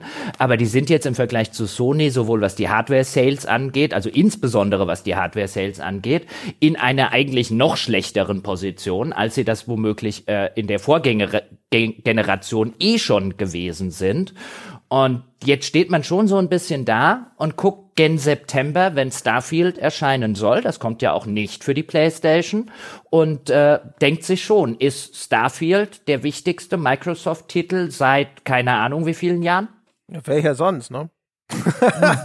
Welcher sonst? Gears? Halo? Forza? Nee. Nee. Nee. Also natürlich ist Starfield auch eine neue IP und deswegen immer so ein bisschen schwer greifbar. Also ne, wird das alleine, weil es das neue Bethesda RPG ist, wird es dann gut laufen? Ja. Wird es auf dem gleichen Level abheben wie ein Fallout? Das hatte ja auch einen großen Namen immerhin oder einen, gar ein Elder Scrolls. Weiß man nicht, wird man sehen. Aber ich ich wüsste keinen anderen Titel. Was soll's denn sonst sein? Ne? Was, was haben sie denn sonst auf dem Level, ehrlich gesagt? Ja. Hideo Kojimas neues Spiel. Ja, das, das er für die Cloud entwickeln wird. Ja, ja. Oder was ich neu, ja, ja, was ich neulich hörte, so Hi-Fi Rush, wo ich dachte so, was? was? ist ganz nett, ist ein echt nettes Spiel, aber das hilft eben auch nicht. Ja, das glaube ich. Aber, aber die Leute haben irgendwie, es gab so ganz komische Diskussionen über Hi-Fi Rush, ja, auch weil ja dann irgendwann wurde ja gesagt, dass das irgendwie dann doch nicht so viel Geld eingespielt hat, wie irgendwie erhofft. Und ich dachte so, hä, aber was und wie? Und also es ist ganz komisch gewesen auf jeden Fall. Das war halt einfach so ein so ein netter, äh, so ein netter kleiner äh, Überraschungserfolg, ne? Mhm. Also von den von den Bewertungen, von der Kritik sozusagen, die es erhalten hat. Von den Metriken her, glaube ich, ganz gut. Ja, anscheinend, aber wie gesagt, da gab's ja so. So Player Engagement, ein hoher Anteil von den Leuten, die ein Abo haben, haben sich's auch runtergeladen, ein hoher Anteil von denen hat's auch entsprechend weit gespielt. Ich glaube, das hat so seine Metriken erfüllt, aber halt kein, kein Geld verdient in dem Sinne, dass die Vollversion, die auch noch angeboten wurden für andere Plattformen, etwa PC bei Steam, äh, nicht so viel gekauft wurden oder eben das. Ja, sowas, genau. Und da habe ich mir dann aber auch gedacht, schau mal, wenn, wenn du eine völlig unbekannte IP Weiß ja. keiner, ne? Hi-Fi Rush, niemand weiß, was, das, was man sich unter diesem Spiel vorstellen soll. Ne? Das ist keines von diesen Titeln, wo du sofort denkst, alles klar, das ist der nächste Shooter oder sonst irgendwas. Mhm. Und, und, dann wird es einfach mal von heute auf morgen Shadow droppt, ohne eine Marketingkampagne, die es irgendwie erstens in das öffentliche Bewusstsein spült und zweitens aufbaut, dass du weißt, was das für ein Spiel ist. Dass das dann äh, äh, äh, überhaupt irgendwo seine Metriken erfüllt, ist ja schon gut gelaufen. Ja, hat bloß keine Games äh, Pass Subscriptions verkauft offensichtlich. Genau, das ist ja wahrscheinlich das. Aber wie sollte es? Was waren wir etwa jetzt gerade nur gut zum Kunden ohne Profit? Curses, curses. Ja, vor allen Dingen, das, das große Problem ist ja, dass solche, solche Spiele, ob das jetzt ein Hi-Fi Rush ist oder man könnte auch das Pentiment nehmen, also das neue oder das letzte Spiel von Obsidian, seit mhm. sie ja gekauft wurden von, von Microsoft, das sind halt Spiele, die dir bestenfalls einen Game Pass verkaufen. Microsoft muss aber langsam mal anfangen, Konsolen zu verkaufen, weil in dieser Generation ähm, geht es auch noch um Hardware. Weißt du, wir sind noch nicht an dem Punkt, wo Microsoft vielleicht hin will, dass es völlig wurscht ist, wer die Hardware äh, liefert und alles in der schönen Cloud abläuft. Ähm, du musst immer noch Konsolen verkaufen, wenn du relevant in diesem Markt sein möchtest. Und nichts von dem ist geneigt, Konsolen in einem größeren Rahmen zu verkaufen. Und da ist jetzt wirklich das Erste, was kommt, ähm, nach vielen Verschiebungen ist Starfield. Und man, ich finde, man guckt jetzt schon so bei Microsoft, es gibt ja diesen schönen englischen Ausdruck Perfect Storm für ein, einen glücklichen Ausgang für etwas, wo einfach alle äußeren Faktoren zusammengekommen sind, um einfach was Gutes äh, zu schaffen. Und Microsoft steckt so ein bisschen in einem Imperfect Storm gerade drin und es geht alles so ein bisschen schief, was schief gehen kann. Denn natürlich auch, weißt du, letztes Weihnachtsgeschäft, wichtiges Weihnachtsgeschäft, auch das Nachweihnachtsgeschäft noch im, in den, in den Wintermonaten die hatten nix. Die hatten nix, was Konsolen verkaufen kann. Starfield mhm. letztes Jahr im November, wie ursprünglich geplant, wäre für Microsoft echt, echt, echt wichtig gewesen. Jetzt hauen sie es Anfang September raus, wenn wir uns auch noch nicht im Weihnachtsgeschäft befinden. Wahrscheinlich auch in der Hoffnung, dass es groß genug wird, dass es auch noch im November, Oktober und so weiter Konsolen im Weihnachtsgeschäft verkauft. Aber wenn Starfield nicht richtet, was haben sie denn dann? Die brauchen wirklich einen Activision Blizzard. Also sie brauchen mhm. mehr First-Party-Sachen. Es gibt ja einige Sachen, die sie entwickeln, unter anderem ein neues, wie heißt, hießen die Dinger von Lionheart gleich Fable zum Beispiel. Jetzt auch die Frage, ist das ein Plattformseller oder nicht? Aber da kommt zu wenig bei Microsoft. Und wenn Starfield nicht wirklich durchschlägt und die noch ein Jahr mit solchen Xbox-Verkaufszahlen hinter der PlayStation zurückstecken, könnte man, glaube ich, auch die Frage stellen, ob die ganze schöne Strategie, die Microsoft gefahren hat, die wir in der Vergangenheit auch gesagt haben, das ist keine dumme Strategie, ob sie damit nicht am Ende einfach zu spät sind, weil du musst ja nicht nur sehen, wie viele Konsolen verkaufst du im Vergleich zu den Sony-Konsolen? Wir befinden uns weltweit in einer wirtschaftlich problematischen Situation, hohe Inflation, keine Ahnung, wie es weltpolitisch weitergeht, Rezession, ja oder nein, all diese Geschichten, weißt du, demnächst kommt vielleicht China mhm. auf die Idee, irgendwas in Taiwan anzustellen und, und, und, und, und. Ist nicht unbedingt die Zeit, wo du jetzt sagen würdest, dass sich Millionen Menschen weltweit sagen, die sich schon eine Playstation gekauft haben, ach, jetzt kaufe ich mir noch eine zweite Konsole wegen Starfield. Ja, naja, aber das, das ist natürlich sowieso die, die Überzeugungsarbeit, die sie leisten müssen. Ne? Das ist übrigens auch ganz interessant gewesen. Sie haben im Rahmen dieser CMA-Untersuchung, äh, haben sie ja äh, Erhebungen gemacht, wenn Call of Duty Xbox exklusiv würde, wie viele Leute wechseln dann tatsächlich? Also kompletter Switch von PlayStation mhm. auf Xbox. Und sie haben, äh, sie kamen am Schluss zu dem Ergebnis, dass es ungefähr drei Prozent machen würden. Hm. das heißt also, selbst mit dem absoluten Hardcore-Zugpferd, also es geht nicht, wirst du nicht Leute, die jetzt PlayStation sind, loseisen sozusagen, dass sie ihre PlayStation liegen lassen und in Zukunft nur noch Xbox kaufen, sondern es wird eigentlich immer jetzt erstmal darum gehen, dass sie sich vielleicht auch noch eine Xbox kaufen. Genau, und diese sechs Millionen Exemplare, die jetzt Sony abgesetzt hat, roundabout, das sind halt sechs Millionen, gut, da werden ein paar dabei sein, die vorher schon eine Xbox besessen haben, aber das, das sind halt sechs Millionen, wenn wir jetzt von Leuten, oder vielleicht fünf Millionen, die noch keine Xbox haben, ja, die du danach dazu überzeugen musst, noch eine Zweitkonsole anzuschaffen. Ja. Weißt du, die du jetzt hättest überzeugen können, wenn du was gehabt hättest, ich kaufe mir statt der PlayStation die Xbox. Die sind jetzt erstmal weg. Die, da hast du nur eine viel höhere Hürde, die dazu zu kriegen, dass sie zu dir kommen. Top richtig. Also deswegen habe ich ja gesagt, also wenn äh, vielleicht ist dieser Activision Deal jetzt schon ein Schuss ins Knie, weil er die Microsoft Pipeline zusätzlich verzögert, die eh verstopft zu sein scheint wenn der dann auch noch durchfällt und die neuen Produkte nicht reingespült werden, die sie sich jetzt erwarten, sondern sie nur noch mal noch länger quasi oder noch weniger Zeug im Programm haben, ist es wirklich fatal. Also dann können sie wahrscheinlich auch die Generation dann wieder da sitzen und sich mit PC-Subscribern trösten. Ja. ich, vielleicht ist auch diese, dieser zweite Platz gar nicht so schlecht äh, für ihr äh, Abo-Business. Ne? Also du hast eine Playstation, dann komm, hol dir wenigstens das Cloud-Abo noch von Xbox dazu. Hm? Hm? Musst keine Konsole kaufen. Ich, ich glaube eher daran, dass dieser Schritt weg von der Hardware bereits in dieser Konsolengeneration stattfindet.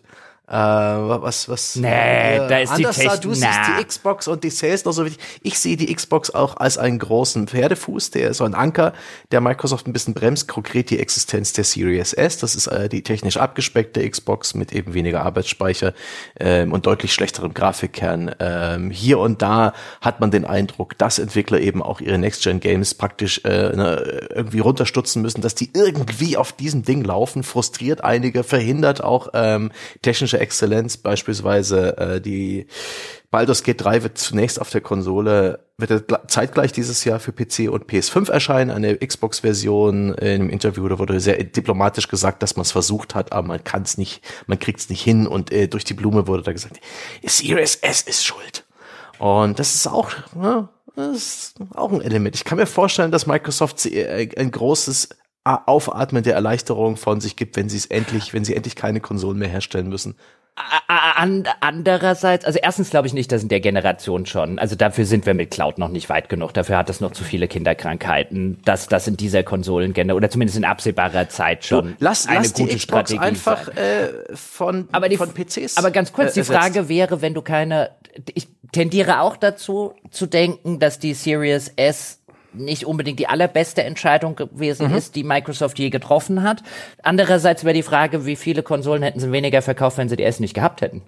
Wissen wir, wie die Verteilung ist zwischen S nicht und X? Nee, ne? Ich habe nichts Genaues gefunden, zumindest nichts Seriöses. Microsoft ist grauenhaft. Microsoft berichtet das einfach nicht. Hm, ich habe nämlich auch versucht, das rauszufinden und habe auch nichts es. gefunden. Mhm. Also das ist halt so ein Ding. Ich, also ich, ich habe auch, ich habe so ein äh, Digital Foundry Video gesehen dazu, das mich vielleicht ein bisschen abgemildert hat, weil es da so ein bisschen vom Tenor so den Eindruck machte, dass naja, auf der, auf der Xbox Series S laufen die Sachen ja auch in 1080p und auf den anderen Sachen laufen sie dann in 4K und dann geht das schon irgendwie meistens. Dass jetzt ein Baldur's Gate 3 nicht auf einer Series S laufen soll, ist ja auch so ein Ding, wo, äh, ne? Baldur's Gate 3 ist nicht der Titel, wo ich, den ich sehe und denke, ja, das, das wird die Series S aber jetzt ins Schwitzen bringen. Ich glaube, es hat mir, ich glaube, es hat mit deren Splitscreen-Modus zu tun, weil es dann auch mehrere Kamera-Viewports mhm. gibt, was für schwächere Hardware okay. echt schwierig ist. Egal, also, aber ähm, ich habe schon auch äh, eigentlich die gleiche Haltung, äh, weil ich mir gedacht habe, Microsoft, was ist denn, also der Markenkern der Xbox war früher eigentlich vor allem rohe Power. Damit sind mhm. die in den Markt gestartet und das ist meiner Meinung nach auch immer noch das, was ein erheblicher Teil ihrer Core-Audience von ihnen erwartet. Die Xbox-Fanboys, wenn du das äh, verfolgst so in den Foren und auf Social Media und sowas, die sind ja schon so Hardcore-Evangelisten und diese, diese Gruppe leidet ja wie die Tiere darunter, dass die Xbox der PlayStation 5 dann jetzt irgendwie technisch in, in manchen Bereichen nicht das Wasser reichen kann mhm. und jetzt wird sie ja auch noch gebremst. Also das erscheint mir schon auch wie ein Fehler jetzt so unterm Strich und ich kann mir auch ehrlich gesagt nicht vorstellen, dass der Großteil der verkauften Konsolen die S-Variante ist. Also außer die ist vielleicht in der Verfügbarkeit irgendwie viel besser mhm. gewesen. Aber man möchte meinen, die Leute kaufen schon auch die Series X. Du hast halt, du hast halt, du, du machst dir halt noch zusätzliche Probleme dann dadurch, weil, hatten wir jetzt auch hinter den Kulissen ab und zu schon mal diskutiert, jetzt war ja diese große Meldung Redfall, das neue Bethesda-Spiel von den Arcane Studios, dieser Koop-Shooter, der jetzt demnächst rauskommt, also quasi ähm, zwei Tage, glaube ich, nachdem dieser Podcast erscheint dass der auch auf der Series X nur mit 30 Frames pro Sekunde läuft. Und jetzt kann man natürlich unwillkürlich sagen, ja, okay. Aber für, ist wirklich für den Erfolg von einem Spiel wie Redfall, wo du sagst, da musst du sehr viele Leute einsammeln, damit so ein Koop-Shooter erfolgreich wird, ist da wirklich auch für den Mainstream und nicht nur für die Hardcore-Gamer sind die 30 Frames jetzt wirklich halbwegs relevant. Jetzt hatte ich aber schon zwei Leute, die überhaupt keine Hardcore-Gamer sind, die mich gefragt haben, oder gesagt haben, du, dieses Redfall, ich habe gehört, das läuft nur mit 30 Frames pro Sekunde. Wo ich dann gesagt habe, Dude, Dir ist es eh egal, du siehst keinen Unterschied zwischen 29 und 64, ja? Und die dann, ja, und die, die wissen noch nicht mal wirklich, was das ist und was sich drunter vorstellen. Aber weil es so durch die Medien gegangen ist und, und, und durch Social Media und so weiter, haben die, das, was sie mitgekriegt haben, ist, es ist ja schlecht. Auch wenn ich nicht ja, weiß, was ja. es ist. Ist auch so ein Teufelskreis-Ding, ne? Äh, Microsoft fehlen die Inhalte, also pushen sie die Inhalte wie Redfall um, auf Biegen und Brechen raus, mhm. warten nicht, bis das Ding fertig entwickelt ist und 60 Frames ab Start liefern kann, weil die Leute ihnen aufs Dach steigen und sagen, es kommt nichts, dann kommt was und jetzt aber wegen der Eile in einem noch nicht fertigen Zustand und die Leute sagen, what the fuck?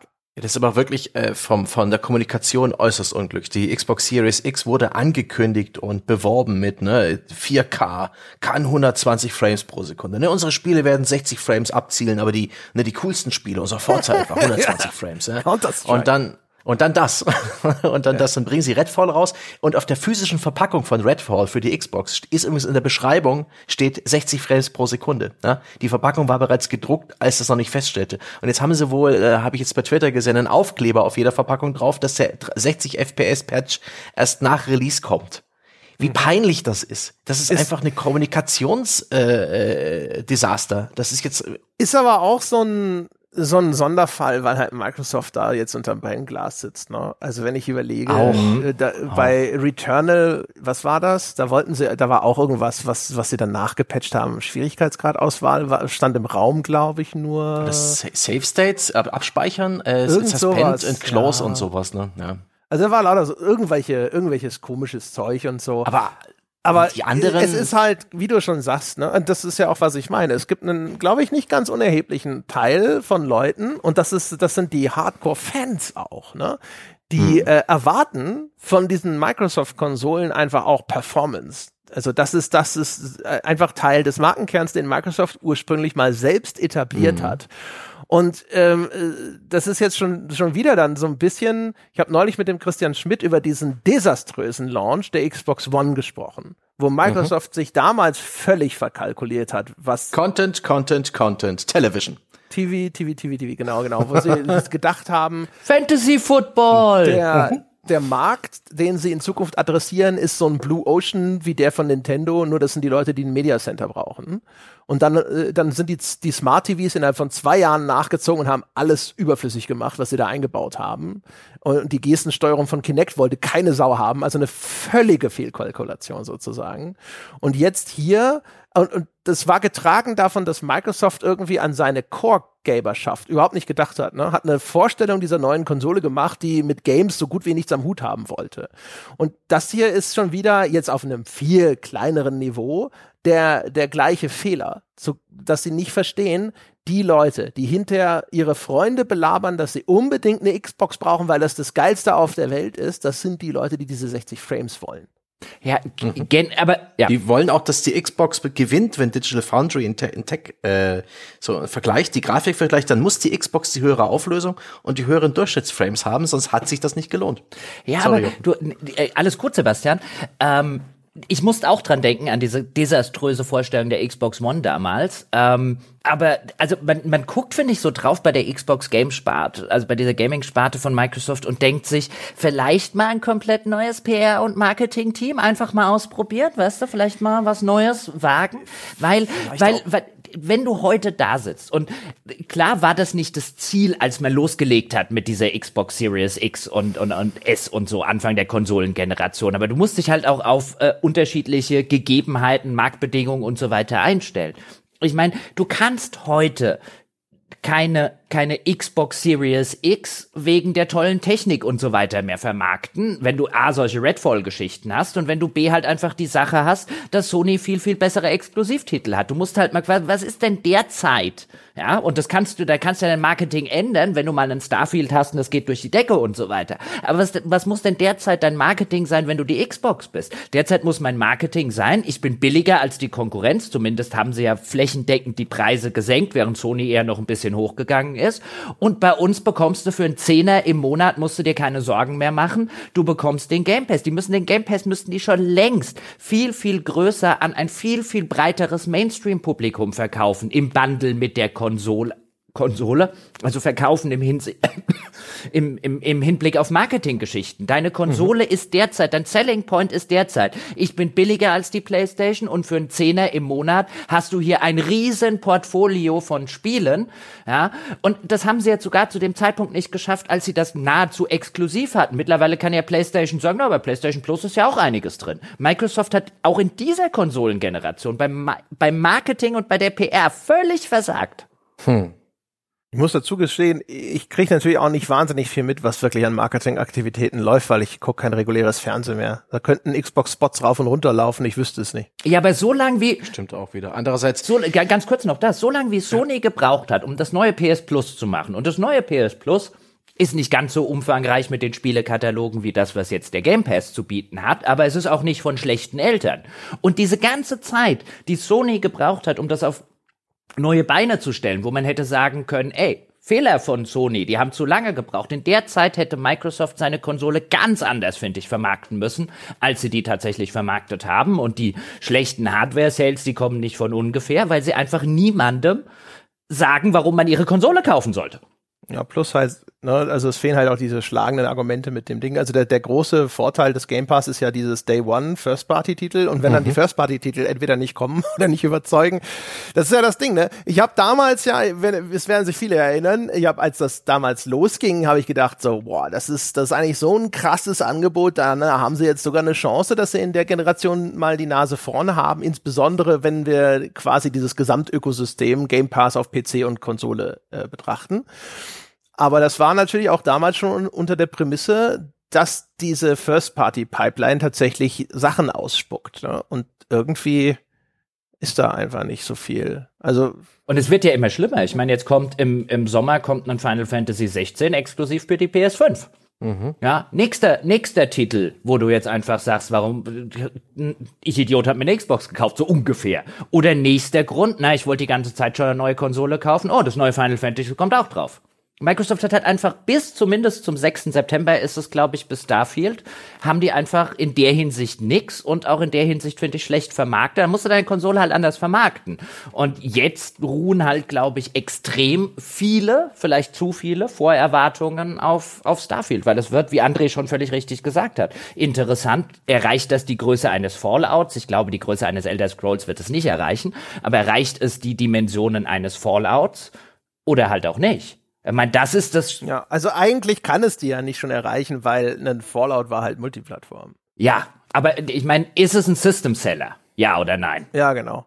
Ist es vor allem ein Subscription Seller? Das ist, also Sepp hat es glaube ich schon richtig gesagt. Wenn jetzt da der Uptick, was Game Pass angeht, wenn das jetzt irgendwie krass hochgeht, also das muss es, ne? Also. Na, die Konsolen ja auch. Das, das wird auch die Erwartung sein. Klar, wenn ich, die Hardware wenn, wenn, auch, aber ich ich denke vor allem also auch, wenn es nicht wirklich spürbar den Game Pass nach vorne pusht oder sowas, dann. Ja, aber der Game Pass braucht halt auch die Hardware. Ich meine, die ganzen Konsolenleute, die jetzt nicht am PC spielen, was ja die, also ich meine, äh, mit der derzeitigen Xbox Hardware wirst du den Game Pass wahrscheinlich nie auf das Niveau bringen, wie er, wie er, wie er sein muss. Ja, ja, klar. Aber, also, wenn, wenn, sagen wir mal, also du hast halt einfach, dadurch, dass er auch auf PC verfügbar ist, da hast du schon einen richtig großen Markt und da kannst du bestimmt auch noch mehr abgreifen. Mhm. Bestimmt, aber das ist ja nicht das, was Microsoft will. Also letztlich muss er. Doch, naja, im Grunde genommen schon, doch, klar. Doch. Die Hardware ist ja nur noch Mittel zum Zweck. Ja, ja, genau aber das? Die, die, das ist ja die Basis der Leute, die du haben willst. Und ein Starfield wirst du nicht über Cloud Gaming verkaufen. Nö, aber PC halt, ne? PC kannst du ja auch runterladen und Game Pass spielen. Das ist richtig, aber wie viele Leute haben einen PC, der Starfield in äh, nicht ruckelbar und so weiter darstellen kann? Das werden das jetzt nicht sehen. wahnwitzig viele sein. Nein, die, ich finde, das werden schon einige sein. Ich finde, ich finde, ja, es werden jetzt nicht ganz wenige sein, aber ich glaube, der das Hauptding bei Starfield ist, das muss halt quasi 400 Euro wert sein, Konsole plus Spiel. Ich glaube, da ist, ist ein bisschen ein Denkfehler. Du bist immer noch in dieser ganzen, äh, die Xbox braucht die Konsole und die Konsole ist irgendwie relevant. Ich, du brauchst Hardware-Basis. Wo die herkommt, Hardware ist mir wurscht. Die, die entsteht doch gerade in diesem neuen äh, äh aufkeimenden Markt der Handheld-PCs, die Steam Deck-Konkurrenz. Die äh, Gerüchte halber ist bei diesem ROG Ally von Asus wirklich mit einem deutlich besseren Prozessor als dem Steam Deck. Das kann jetzt 1080p und auch äh, ist von den ersten Benchmarks her sieht das wirklich fein aus. Das ist natürlich auch Low-End Gaming, was die Grafikqualität äh, bei so äh, AAA-Spielen angeht. Du kannst damit alles zocken, das Display ist größer, ähm, das ist äh, besser gemacht als das Steam Deck. Die logische Konsequenz, interessant, dass sich dann Markt etabliert, hätte ich jetzt nicht gedacht, aber offensichtlich haben die, die Hardware-Hersteller zumindest Hoffnung. Gerüchte halber gibt es auch gleich drei oder sechs Monate Game Pass gratis mit dazu. Da ist Microsoft äh, als, als der Partner mit an Bord. Microsoft mag diese Entwicklung. Microsoft will vielleicht auch in Zukunft für die nächste Konsolengeneration, die haben vielleicht schon die Pläne schon gestrichen für einen Series X Nachfolger und sparen sich die Hunderten von Millionen äh, Entwicklungskosten für eine neue Konsole. Weil das ja unfassbar viel Geld verbrannt wird und denkst einfach, sollen die Leute, sollen die Hardwarehersteller, Asus da draußen, vielleicht auch, äh, ne, äh, äh vielleicht sogar, okay, Valve wäre Konkurrenz, aber irgend, irgendwelche MSI und so weiter, sollen die doch irgendwelche Wohnzimmer, äh, so PC-Konsolen herstellen, Game Pass, äh, praktisch lediglich Game Pass äh, Abspielgeräte. Super. Ist perfekt für Microsoft, was die an Geld sparen. Und die, die ja, verbrennen ja aktuell eh massenhaft Kohle. Wie viele Studios du gekauft aber haben. Aber das sind wir noch nicht. Studios haben eine Burn Rate. Das sind wir Doch. noch nicht. Nein, du, du, du bist nicht in dem, glaube ich nicht, nicht in der Größenordnung, die Microsoft braucht. Ich meine, Sony hat fast 40 Millionen Play PlayStation 5 verkauft. Das sind 40 Millionen Leute, an denen kannst du ein Spiel verkaufen. Die hast du nicht mit einem Steam Deck, äh, nichts gegen das Steam Deck und mit irgendwas Neues, was Asus auf den Markt bringt. Du brauchst eine Hardware-Basis. Und in dieser, in dieser Generation ist die Konsole halt noch eine Hardware-Basis. Ich bin völlig bei dir, dass Microsoft davon bestimmt weg will. Aber jetzt sind wir da noch nicht. Mm, ich bin so ein bisschen zwischen euch beiden. Also ich glaube schon, Jochen hat schon recht. Also sie müssen auf jeden Fall noch Konsolen verkaufen in der Generation. Umgekehrt, freilich, freilich. Ne? also Sony hat jetzt was, wie viel PS5s unterwegs? 50 Millionen, paar 60 Millionen. Ich weiß nicht, ob es schon auf die 60 zugeht. Nee, ich glaube 40 ist das das letzte. 40 sowas, ne? 40 sogar, mhm. da siehst du. So und jetzt hat Microsoft hat die Hälfte an Xbox davon verkauft, aber dann noch mal 20 Millionen im, im PC-Bereich dazu als mögliche adressierbare Hardware kann ich mir easy vorstellen. Locker. Also auf der Größenordnung sind sie dann wieder pari, was die möglichen Abspielgeräte für Game Pass angeht. Glaube ich nicht, dass wir über 20 Millionen Abspielgeräte äh, verfügen, äh, äh, die ein Starfield gut abbilden können. Ich glaube, das ist dem PC-Markt. Locker. Auch wir haben alleine 28 Millionen Gaming-Notebooks. Locker, Jochen, wirklich, da verschätzt du dich hart. Ja, 28 Millionen Gaming-Notebooks, die seit wann veröffentlicht wurden. Kann ich dir aus dem Kopf nicht sagen. Aber wie gesagt, also. Ja, 28 glaub, Millionen Gaming-Notebooks seit 2015 äh, ist dann wieder die Frage, wie viele davon, über wie viele davon reden wir. Ich sag nicht, dass der PC-Markt irgendwie klein ist, aber es gibt ja einen Grund, warum sich die Dinger auf Konsolen erheblich häufiger verkaufen als auf dem PC. Ja, weiß ich nicht. Kommt jetzt immer auf den Titel an, ne? Also das, ich meine, das glaube ich das Diablo, Diablo hat ja sein ganzes Zeug größtenteils auf dem PC verkauft zum Beispiel. Also das und insbesondere, wenn wir uns halt auch den den den den Weltmarkt angucken, ja, in den USA Gaming PC ist nicht so sonderlich weit, längst nicht so weit verbreitet wie Konsolen. Also bei uns natürlich noch ein bisschen bisschen höher. Ähm, müssen uns jetzt auch über den Markt nicht streiten, aber ich glaube nicht, dass der groß genug ist, damit Microsoft sagt, das ist das, was wir das ist das, was wir wollen und das ist das, was wir brauchen. Ich glaube, die Hardware-Basis müssen sie vergrößern. Also, wie gesagt, ne, sie, sie werden weiter Konsolen verkaufen müssen. Ich sag nur, ich glaube, da kommt schon noch mal ganz erheblich was hinzu mhm. auf dieser PC-Seite.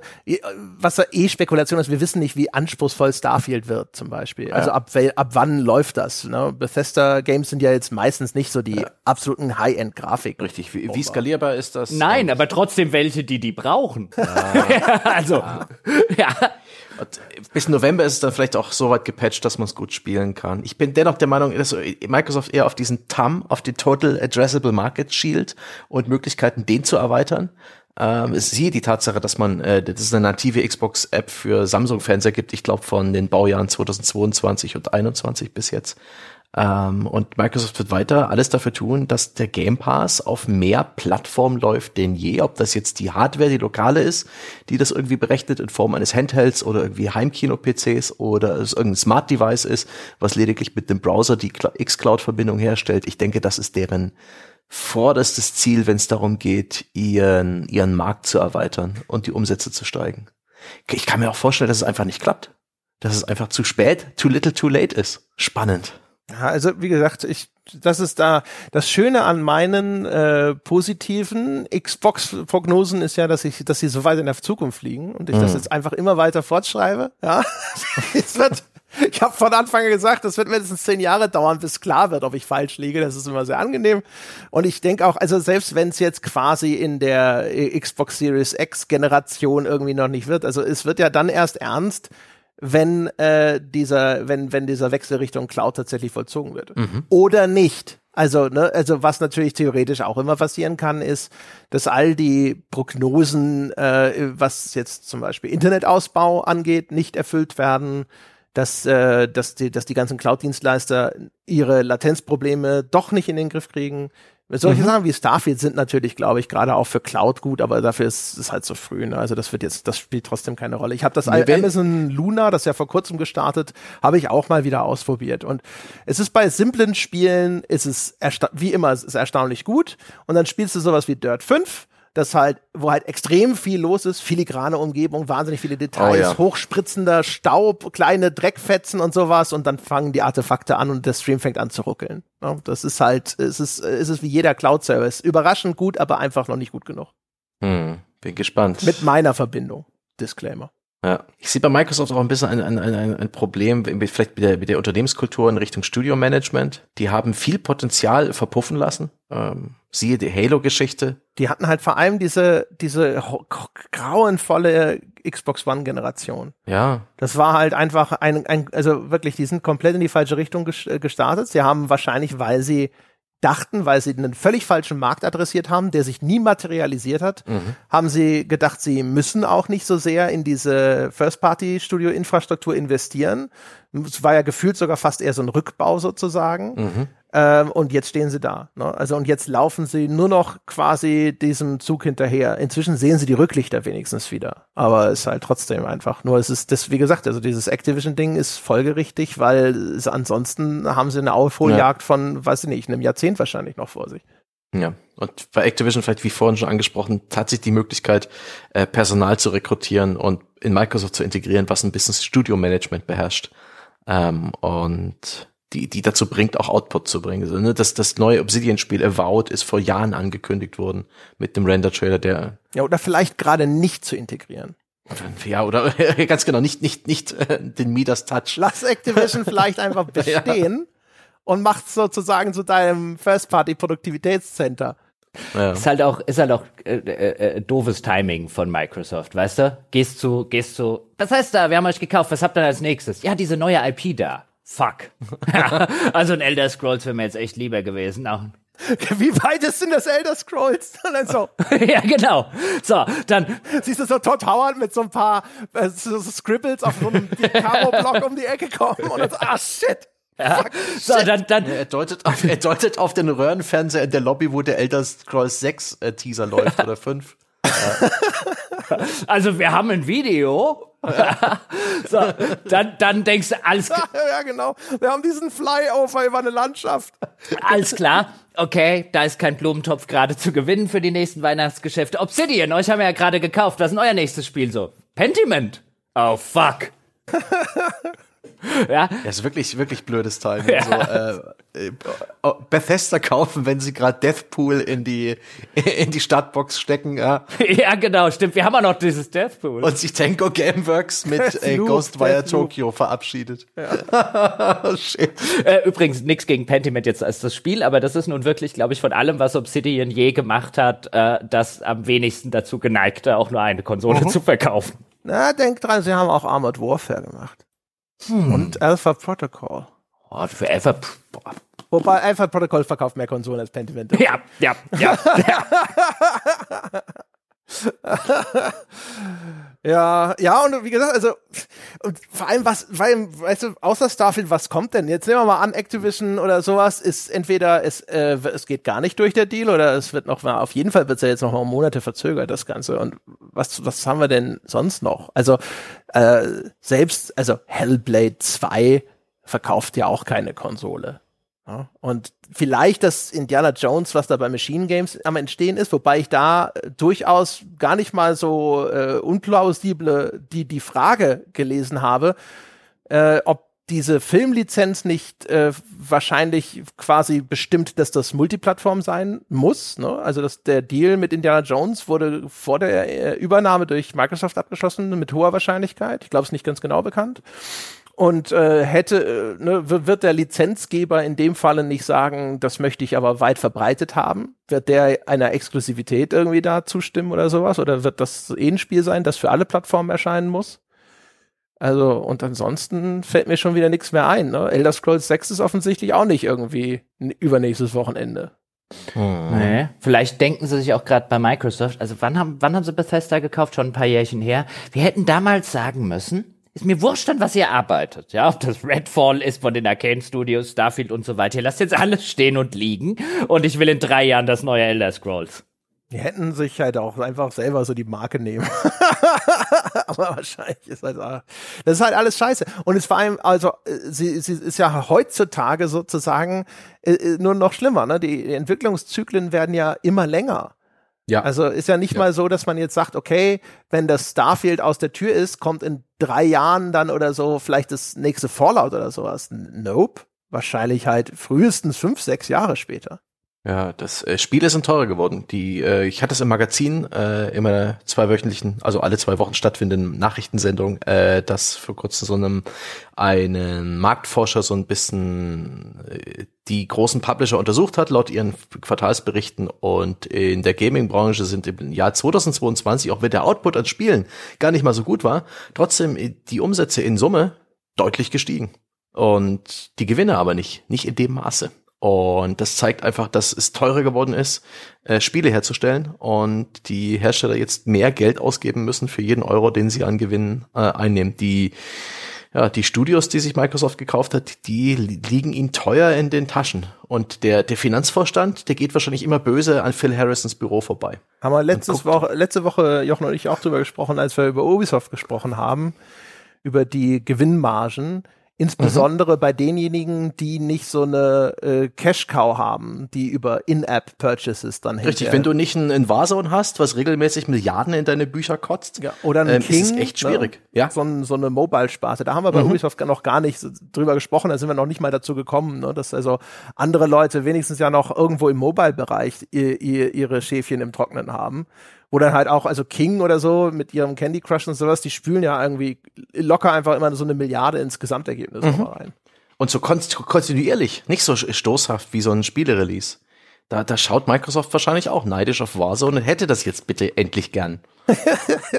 also das, wie gesagt, das ganze Marketing bei Microsoft in dieser Sparte erscheint mir fragwürdig. Auch jetzt das, das Redfall, und ich bin wahrscheinlich einer von drei Menschen auf dem Planeten, die sich auf Redfall tatsächlich freuen. Du hast so positiv auf den Release-Trailer reagiert. Immer ja. noch. Ich hab da Bock drauf. Ja, ich hab da Bock drauf. Immer noch. Bin, wie gesagt. du warst der Einzige von uns, der den Teaser mochte. Ja, ich hab da tatsächlich Bock drauf.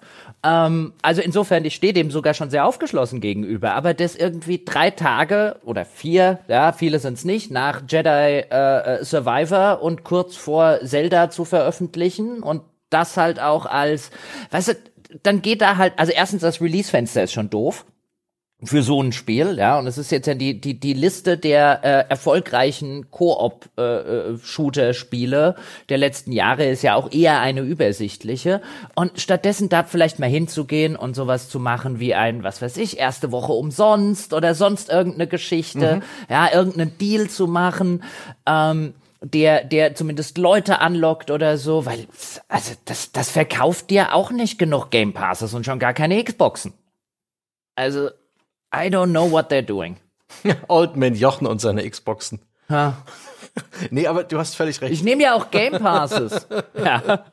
Weißt du, wenn ich bei Microsoft wäre, weil Phil Spencer wäre, würde ich sagen, ich nehme auch Game Pass-Abos. Ja, mhm. aber ich glaube nicht, dass das wahnwitzig viel verkauft. Ich könnte mir sogar vorstellen, dass das viel besser wird, als die, als, als, als viele Leute glauben. Also meine Hoffnung stirbt zuletzt. Ja, und vielleicht wird's ja auch sogar leidlich erfolgreich. Einzige, einzige Grund, das zu glauben, ist aber auch, dass es von Arcane kommt. Das ist das Einzige, weswegen ich auch immer so denke, ja, vielleicht ist es doch geil. Es ist Arcane Austin. Was, was haben die vorher gemacht? Ich, Sind das, das ist ja bloß ein Satellitenstudio. Ähm, ich weiß gar nicht, ob die vorher überhaupt was gemacht hatten. Weiß es jetzt gerade auch nicht. Das ist jedenfalls nicht das Lyon-Studio, das von, von den Dishonored-Leuten. Hm. Ist auf jeden Fall, äh, also der Name hat einen Klang, äh, ne? Und ich, ich habe garantiert. Also es ist, es ist, wenn ich ganz kurz darf, ja. äh, Harvey Smith ist bei Arcane Austin der Studio Director. Ja, also, das ist ja bestimmt äh, 90% Titel. Wer ist nochmal Harvey Smith? Na, du weißt, also, ja, also, da warst du doch schon da, oder? Es gab eine Zeit, die in diesem Podcast, äh, die Harvey Smith-Ära, wo ich in jedem dritten Podcast Harvey Smith zitiert habe, weil ich mit dem äh, so gerne Interviews geführt habe, weil Harvey Smith ist ein fantastisches Interview, der ist halt sehr zugänglich, der der weiß oh. wirklich viel und der ist halt sehr offen, also auch emotional offen und spricht über sich und ist äh, reflektiert, ist einfach ein toller Typ. Das ist übrigens auch sozusagen der Erfinder von äh, äh, na wie heißt doch gleich Dishonored. Genau. Ah ja. Mhm. Okay, gut, gut, nee, dann, dann, dann ziehe ich das alle meine Bedenken zurück, aber ähm, ja, dennoch. Ja. Wir können alle sehr gespannt sein. Ich, das finde ich alles so schön, dass der Entertainment-Gehalt der ganzen Situation so hoch ist. Die, ähm, das aufgeregte, die aufgeregten Reaktionen am 26.04. auf Twitter, die, äh, die vollkommen bescheuerten Forendiskussionen und im Kommentarbereich. Ähm, muah allerbestes und äh, dann auch noch wie ja. Disclaimer, nicht unser Forum ist gemeint. Nicht unser Forum, aber andere, schlechtere Foren. Ähm, äh, auch diese, dieses Gift und Galle, die dann ähm, ich, ich Activision äh, C-Liga-Mitglieder auf Twitter gespuckt haben, äh, ne, das ist äh, das muss ich eigentlich noch, schade, schade, Großbritannien, was wir euch jetzt antun müssen. So ungefähr, wirklich mh, hm, goldig, goldig. Dazu noch Sonys Zahlen kurze Zeit später aus dem Quartalsbericht mit den Rekordverkäufen. Ich glaube, 6,5 äh, Millionen äh, verkaufte äh, PS5 im ersten Quartal, das, das beste erste Quartal, das Sony jemals hatte. Irgendwas pervers. Herrlich. Ich meine, dass herrlich. die jetzt 40, 50 Millionen von dem Ding verkauft haben. Eigentlich auch mit ständiger Knappheit und mhm Jetzt auch, ja. na gut, die hatten schon, die hatten God of War und Ding. Ja. Microsoft steht da mit seinem Limonadenstand, hat immer Xboxen im Regal, ja, hat den großen Game Pass äh, Sonderangebotssticker dabei und die Leute stehen nebenan und kippen sich den Sony Kaffee hinter die ah, Binde ja, mit dem großen Schild, jetzt teurer. Es ist ja auch, ist ja auch kein Wunder, weißt du, wenn du ein Auto verkaufst, für das du kein Benzin hast, werden halt wenig Leute ein Auto kaufen bei dir. Weißt du noch, wie wir am Anfang immer da saßen? Sebastian immer so, ja, ich hätte gerne eine PS5 und wir immer so, ja, aber was machst du denn damit? Und dann so, ja, okay. weißt du, diese Zeit ist schon wieder vergessen. Ja. Die PS5 stand neu da rum und danach haben wir sie irgendwie abgeschaltet und sie hat Staub gesammelt und man hat irgendwie die Balkontür damit offen gehalten, wenn man mal zum Fegen rausgegangen ja. ist. Ne? Mhm. Währenddessen und so hätte, hätte Microsoft mit dem Game Pass irgendwie auftrumpfen können. Aber und der ist doch gar nicht schlecht. Das, der ist ein super kuratiertes ähm, Spielerabo. Ich finde den super. Also ja, ich bin ja, wie gesagt, ich, ich habe ja deswegen mich damals dazu hinreißen lassen, dass das, weil ich das der Meinung war, das Angebot des Game Pass ist so dermaßen gut mhm. in einer Generation, wo die Hardware eigentlich von ihren Specs größtenteils Parität hat, mehr oder weniger, äh, dass ich dachte, ja, na klar, werden die Leute jetzt sich vermehrt für eine Xbox entscheiden. Klammer auf, vorausgesetzt natürlich, dass äh, auch entsprechende Spiele er erscheinen werden. Ne? Und da war ja dann auch die Bethesda-Übernahme und so und dann mhm. da hat da hat man halt eben nicht gedacht, Richtig. da kommt jetzt Deathloop und Redfall. da haben wir uns gedacht, da werden wir jetzt wohl alle Xbox spielen. Ja?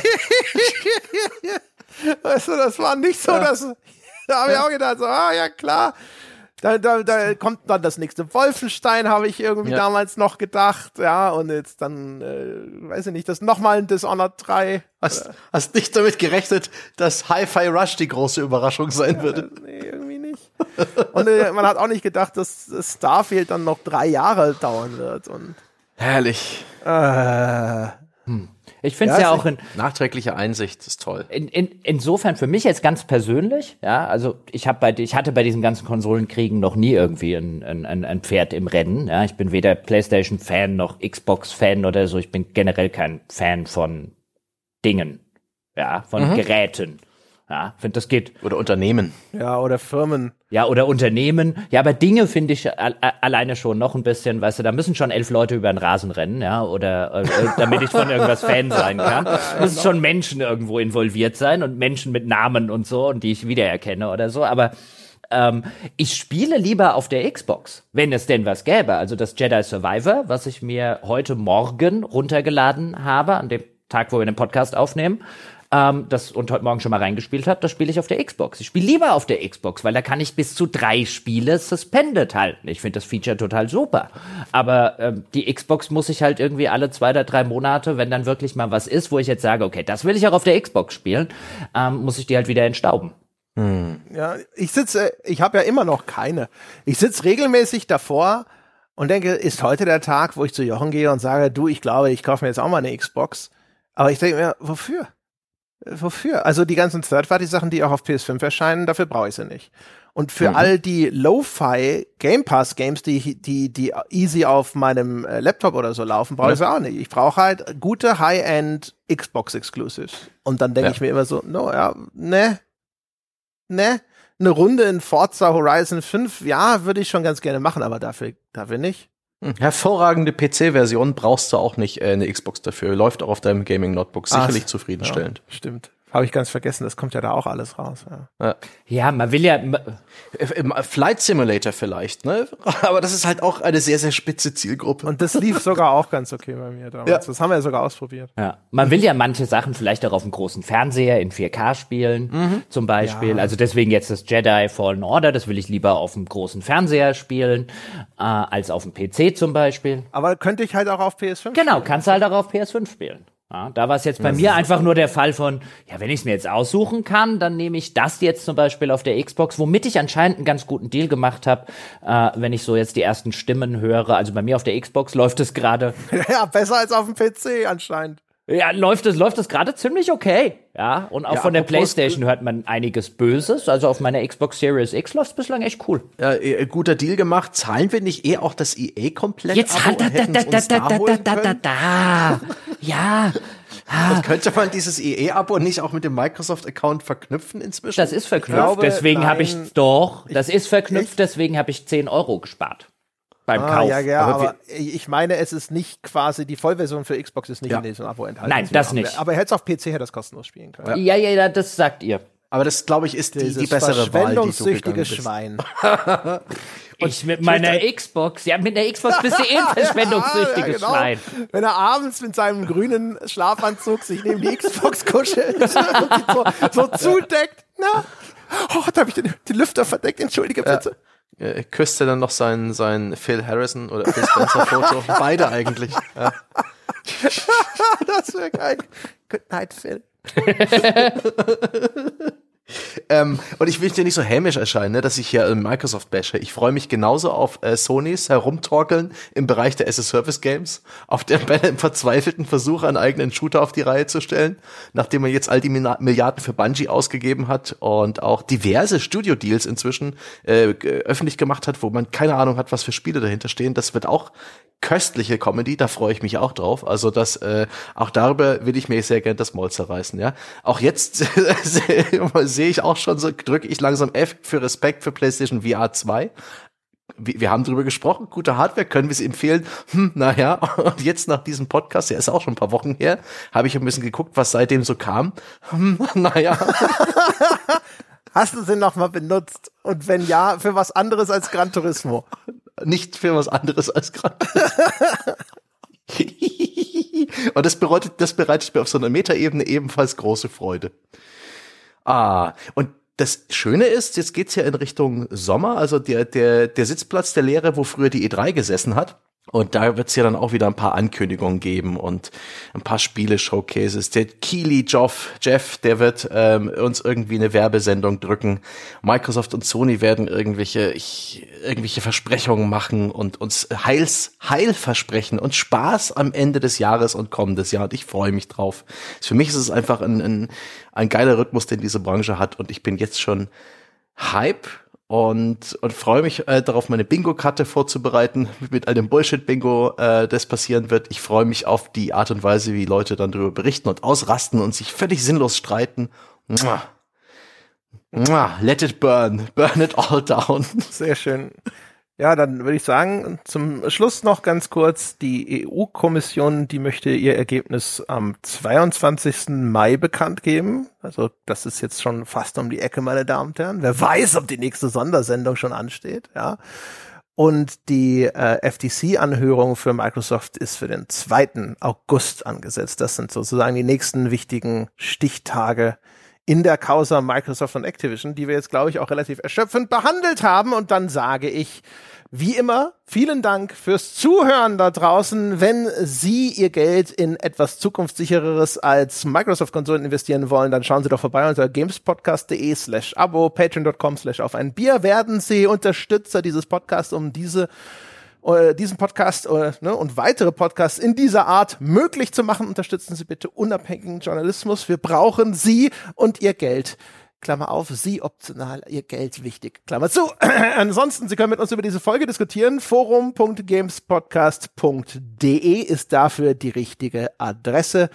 Und ansonsten, Sie können uns folgen auf Spotify, Sie könnten uns eine nette Bewertung schreiben auf iTunes oder vor allem einfach weitererzählen, dass es uns gibt. Das wäre sehr freundlich. In diesem Sinne, das war's für diese Woche. Wir hören uns nächste Woche wieder. Bis dahin.